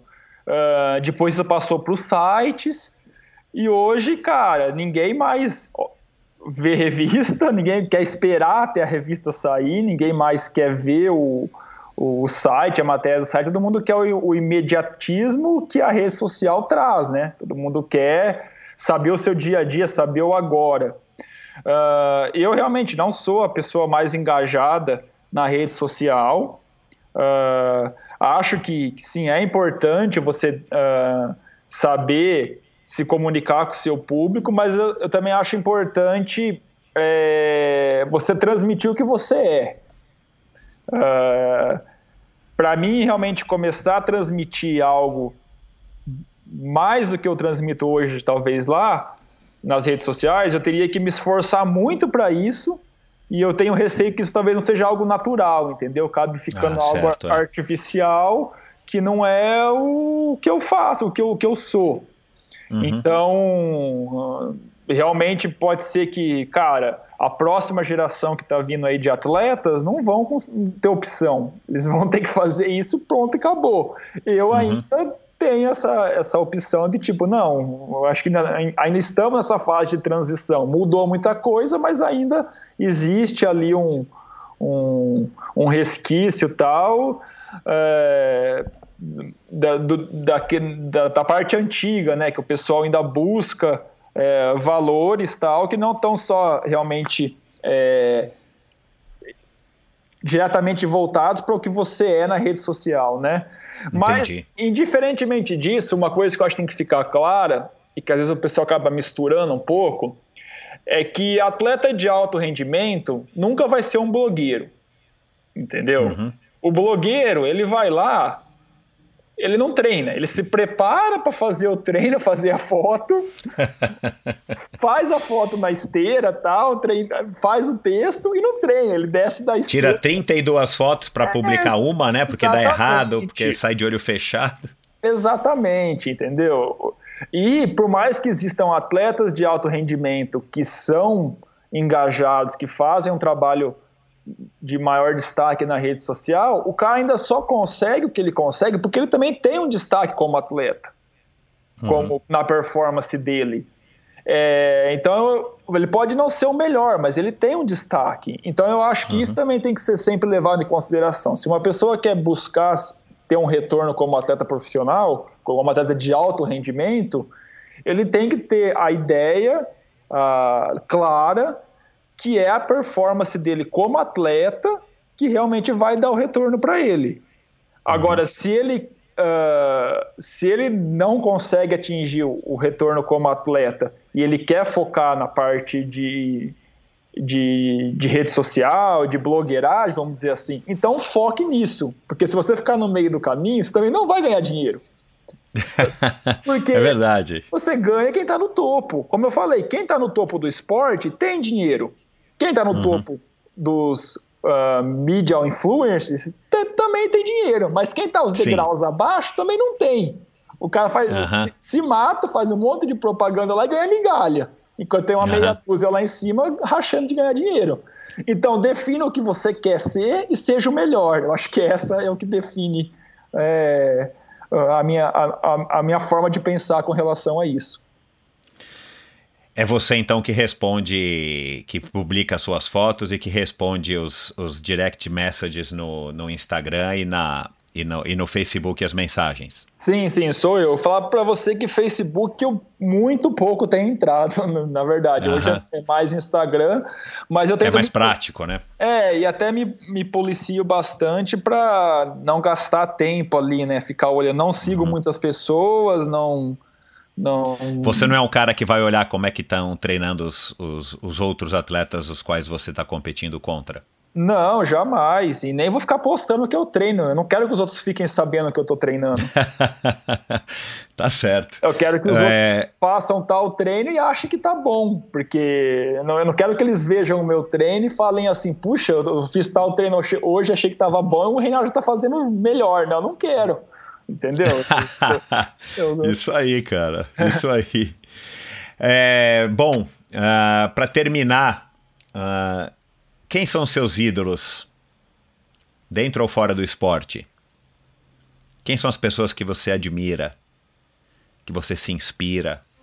Ah, eu acho que assim, no esporte, é, uma pessoa que, que eu sempre ah, admirei, apesar de ter é, não ter visto quase nada da carreira dele, foi o Ayrton Senna, né? Porque ele Aham. teve o um acidente lá em 93, eu tinha oito anos, mas eu sempre, puxa, sempre que eu vejo as entrevistas dele, o, ah, os vídeos que fazem hoje dele, da atitude dele, não só como pessoa, né, mas também como aquela vontade de querer vencer, de querer sempre melhorar, de querer buscar o, a vitória, eu acho que isso realmente é o espírito de, de um atleta vencedor. E é isso que eu procuro realmente transmitir ah, ah, no meu dia a dia, tal, tento me espelhar para atingir isso. E dentro do triatlon, quem é que te inspira? Quem que Puxa, uma pessoa que me ajudou bastante no começo, eu tive a oportunidade de treinar alguns camps com ela e foi realmente um espelho para mim, era o Craig Walton, lá da, da Austrália.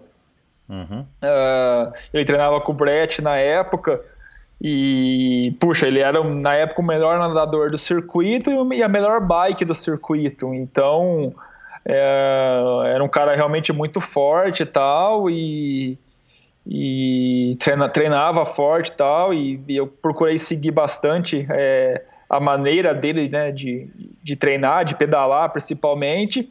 E posteriormente uma pessoa que me ajudou bastante, que eu uso também como muito exemplo na, nas, na minha, no meu dia a dia, é o próprio Andrew Jones, que eu falei, que foi o cara que conversou comigo lá na, na época, uh, para falar que eu tinha que ir para a Olimpíada mesmo, tal, eu devia tentar isso. E uhum. é um cara que realmente ficou no topo ali do, da distância olímpica, acho que de 2000 a 2005 cara, na, na, época que só tinha o World Cup, não tinha WTS, né? Ele uhum. tem, eu acho que 10 vitórias e 20 pódios, então realmente foi um cara muito competitivo aí nessa época, né? E foi um uhum. cara que me ajudou bastante aí uh, quando eu tava com meus 20 e poucos anos aí, indo pra Europa as primeiras vezes. Você tem contato com ele ainda? Tenho, tenho sim, de vez em quando converso com ele. Uh, esse ano, inclusive, ele está morando ali perto de Lausanne. Se eu não tivesse tido o acidente lá em Edmonton, eu ia competir o Mundial em Lausanne e já estava meio que combinando com ele de encontrar com ele lá tal, mas infelizmente os planos mudaram. Uhum. Legal, cara. É... Para conhecer um pouquinho mais do teu trabalho, como é que é o, o, qual é o site da academia de vocês, da assessoria? É o, o, o Rata? É, a assessoria Desculpa, agora hoje... me perdi aqui. A assessoria hoje está com o nome da Mari, né? Porque eu acabei de me formar, né? Como educador físico, né? Uhum. Então, até agora, eu, eu dava meu espetáculo aqui, ajudava com alguma coisa, mas meio que como estagiário, né? A, uhum. a dona do negócio, a patroa, era a Mariana. agora vai mudar o jogo, Mariana, atenção. É, tomara, né? Você Vamos não ver. sabe disso ainda. Em 2020 é o ano da virada. é, é difícil. Mas, enfim, a, a assessoria é, é orrata.com.br uh, e a academia é a Crown Club, uh, aqui em São Carlos. Uh, na verdade, a academia, tanto a academia né, quanto a, a assessoria, hoje o mais fácil de, de procurar qualquer informação é no próprio Instagram, né? Acho que você Aham. entra ali, você vai ver o conteúdo é, do, do, do trabalho do- dos dois locais, né? Você, você participa ah, ativamente de algum treino? A pessoa que quiser eh, treinar com, a- com, com, com vocês, você e a Mariana, você também tem algum tipo de envolvimento ou ainda não dá, por conta justamente da- da- dos teus treinos, da tua carreira? Não, eu vou, eu vou começar assim a absorver alguns atletas agora. Esse já é um projeto aí pro próximo ano. Ah, não muitos, né? Porque ainda Claro. como sou atleta, vou tentar fazer um pacote mais premium, vamos dizer assim, um, que eu vou pegar um grupo menor, mas que eu consiga realmente dar uma atenção adequada para realmente transmitir o que, eu, o que eu penso, tal, o que eu acho e ter um contato direto com essas pessoas. Então esse é o, é o meu projeto agora para esse início, ah, como realmente treinador, né?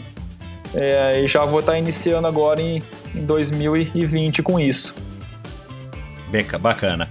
Cara, legal. É, obrigado aí por ter cedido todo esse tempo. Foi uma conversa bem, bem interessante. Acho que é, você está no caminho certo. Tenho certeza de que você fez as escolhas certas e boa sorte agora aí nessa, nessa reta final, nesses próximos seis meses aí de, de treino para você se classificar lá em maio na, na China, né? Você falou? Isso, na, ah, na China vai ser o Team Relay, ah, aí se classificam três vagas diretas aí para os três melhores colocados no evento. E, e a, a a grande chance do Brasil de abrir a segunda vaga no masculino é realmente por aí. nessa prova. é. Legal, cara. Que bom. É, manda um beijo pra Mariana, pra Luana. Diz agora pra Mariana que eu tô esperando uma brecha na agenda concorrida dela pra É. bater um papo também com ela, né? Vamos ver o que, que ela vai achar desses teus planos aí de inverter o jogo e é, esquece orrata.com.br, vai ser colute.com.br ou Reitri, né? O teu site tá bem desatualizado, né, Reinaldo? Tá, tá, mas é que site hoje em dia é algo que ninguém mais vê também, né, cara? Exato, é, é. Bom, nas redes sociais você tá como Reitri, Instagram, então é o, o melhor ponto de contato aí dos É, teus fãs, do Instagram- ouvinte com você. O Instagram é Rei Colucci. E, Ah, Rei Colucci, tá. é, e no, no Facebook é Reinaldo Colucci, arroba Reinaldo Colucci, também cai na fanpage Aham. lá. Eu não tenho perfil é, de pessoa, só da fanpage, né, no, no Facebook. Tá bom. Legal. Cara, obrigado, parabéns, é, bom, bom descanso, né? Agora você entrou numa temporadinha aí de descanso. Vai pra Pucon já em janeiro ou não? Esse ano não? Não, esse ano não. Até. Até. Plano aqui nos próximos seis meses aí, né? Até dia 31 de julho, que eu acho que, é, que são as provas lá do, de Tóquio. É focar em Tóquio. Exato. Mas Tá depois bom. de Tóquio, aí eu vou estar voltando aí para as longas distâncias de novo. Bacana, cara. A gente torce aí por você nos Jogos Olímpicos e, claro, é, vai estar todo mundo acompanhando você aí nessa, nessa tua volta, nova volta às longas distâncias para a gente ter mais um atleta aí de ponta participando, representando o Brasil. Obrigado, Reinaldo. Um grande abraço.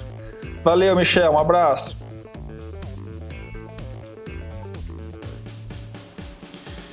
E é isso, nosso, nosso mega campeão, Reinaldo, um, um cara bacana, você vê, um cara humilde, um cara sincero, um cara pé no chão. Bacana que a gente tem um cara como ele ainda representando a gente aí na, na, no topo aí da, da cadeia alimentar do triatlon. É bacana esse insight que ele, que essa, essa observação que ele fez a respeito do Manuel. Quero em breve trazer o Manuel Messias para cá e vamos torcer, vamos torcer para que ele consiga de fato a vaga finalmente é, participar de uma Olimpíada com, com todo o potencial que ele tem. E abrindo um parênteses aqui para quem é, não tá ligado, mas a gente falou um pouquinho aqui sobre Leandro, a gente falou sobre a Carla Moreno, a gente falou sobre Adriano Bastos e, e sobre o Juraci Moreira, são todos convidados que já passaram por aqui, então é sobre Tindom, né? Se você quiser ouvir é, mais histórias inspiradoras como essa do, do Reinaldo, é, vai lá no Endorfina é, BR no meu site, endorfinabr.com, ou no agregador de podcast que você está ouvindo esse episódio de hoje, dá uma, dá uma rastreada aí que você vai achar o episódio com todas essas pessoas e outros atletas. E dá um alô pro Reinaldo. É, ele vai ficar contente de saber que vocês ouviram e conheceram um pouco melhor a história dele através desse nosso bate-papo. Com certeza é, ele vai responder a mensagem de vocês. E é isso, pessoal. Espero que vocês tenham gostado de mais esse episódio. Obrigado aí pela participação, obrigado aí pelos comentários de todos. Se você acha que esse trabalho merece, além da sua audiência e da sua ajuda na divulgação, merece um, um apoio financeiro, vai lá na plataforma Apoia-se. É, do, de financiamento coletivo, procura pelo Endorfina Podcast, tem link no meu site, no endorfinabr.com. Você acha também na descrição desse podcast, na maioria dos agregadores, e alguns você até consegue clicar e vai direto para a página, e lá você descobre como é que você pode doar uma quantia em dinheiro para ajudar a manter e a melhorar o projeto do Endorfina. Obrigado, até a semana que vem com mais um episódio sensacional do Endorfina. Valeu!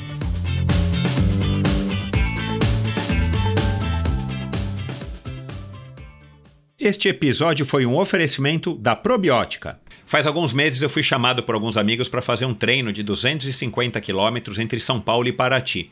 Eu não estou treinando quase nunca mais do que 100 quilômetros, mas aceitei o desafio, principalmente pela companhia e para eu me motivar e ter um objetivo aí no final do ano para estar tá treinando um pouquinho mais. Então me propus a fazer alguns treinos-chave até lá e chegar no treino minimamente treinado para poder concluir aí é, com orgulho.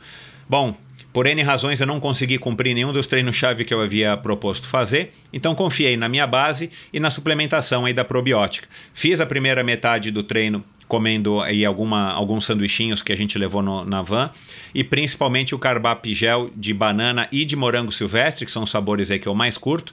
E aí chegou na metade do treino, quando eu sabia que o bicho ia começar a pegar, eu, eu já tinha uma garrafinha pronta de carbap Energy Beat, que é um produto bacana da carbap que eu venho utilizando aí já faz algum tempo como um pré-treino, quando eu vou fazer treinos mais curtos e mais intensos. Mas dessa vez eu coloquei estrategicamente a garrafinha para que eu tomasse quando, quando eu ainda estava para fazer a parte mais difícil é, do treino, que é a parte da serra. É o legal do Carbap Energy Beat, além dele ser um sabor que eu particularmente adoro, de beterraba com, com laranja, ele tem taurina, cafeína e palatinose ele é praticamente um energy drink que você prepara e você toma a hora que você precisar, bem gelado no meio do treino. Ele caiu aí como uma luva para mim. E quando chegou no treino de serra, até que eu fui bem. Dei até um pouquinho de trabalho aí para molecada mais nova do que eu, subi bem o primeiro trecho de serra.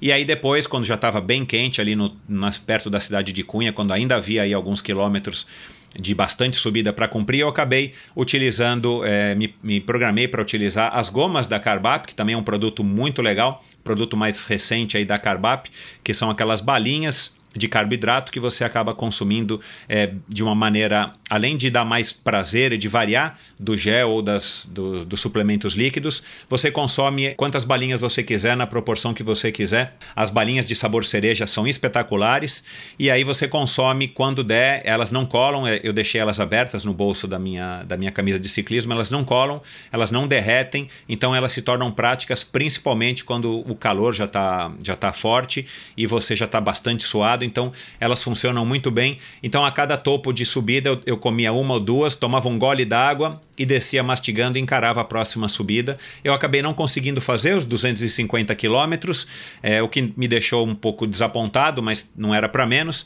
Mas eu fiz 205, 208 quilômetros, cheguei na van eh, tomei um, uma dose que eu já, também já tinha deixado preparada do Carbap 4.1, que aí já é um grande conhecido e um velho aliado meu aí nos treinos, principalmente ultimamente que eu tenho tentado me esforçar um pouquinho mais.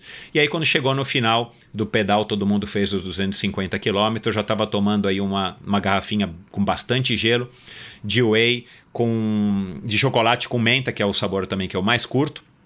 E claro, é, foi um treino muito bacana, a companhia é muito legal e o mais interessante, eu não fiquei quebrado, eu fiquei cansado, mas eu não fiquei dolorido, eu não fiquei morto, eu não fiquei arrebentado. Passou aí dois, três dias de, de treinos de recuperação ativa, eu estava inteirão para poder continuar aí minha sessão de treinamentos e agora estou animado aí para começar o ano com, com grandes objetivos que já já vou revelar para vocês. Agora você não precisa levar em conta o meu testemunho, se você não quiser, você pode ir atrás de, de pessoas mais gabaritadas para falar sobre a probiótica. Como por exemplo os meus convidados e amigos que já tiveram por aqui, os triatletas Pamela de Oliveira e o Santiago Ascenso, é, mas também a Jade Malavase, que é oito vezes campeã brasileira, medalhas de prata e bronze no Campeonato Mundial de Ciclismo Paralímpico, uma excelente atleta, ou a jovem Vitória Farabolini, campeã brasileira dos 10 km na maratona aquática ou ainda a grande Susana Schnarndorf, nadadora campeã mundial e medalhista paralímpica do Rio 2016, ex-triatleta de ponta e uma grande pessoa. A Probiótica é patrocinadora oficial do circuito Ironman Brasil, 3-Day Series 2020 e Letap Brasil 2020. Anota aí, probiótica.com.br, vai lá, entra, conhece todos os produtos, tem uma infinidade de produtos, aminoácidos, todos os tipos de whey, whey vegano e, e enfim, é, uma quantidade enorme de produtos, além desses produtos da série Carbap, que eu mencionei aqui, inclusive a goma de Carbap. E você também pode comprar todos os produtos da probiótica no site da Quality Nutrition, que é qualitynutrition.com.br, ou nas três lojas físicas do Kim aqui em São Paulo. Dá uma passadinha lá que você vai se surpreender com a quantidade, a variedade, o atendimento e o preço. Obrigado por ouvir esse episódio do Endorfina. Acesse o endorfinabr.com, vá no post do episódio de hoje para conhecer um pouco mais sobre o meu convidado e alguns assuntos abordados em nossa conversa. Lá você ainda encontra todos os episódios do Endorfina e uma galeria de fotos da história do triatlon brasileiro. Se você curtiu, colabore assinando Endorfina na iTunes Store ou Spotify e compartilhando com seus amigos. Lembre-se de enviar suas sugestões, críticas e comentários através do perfil Endorfina BR no Instagram ou através do Endorfina com Michel Bogli no Facebook. Um abraço e até a semana que vem.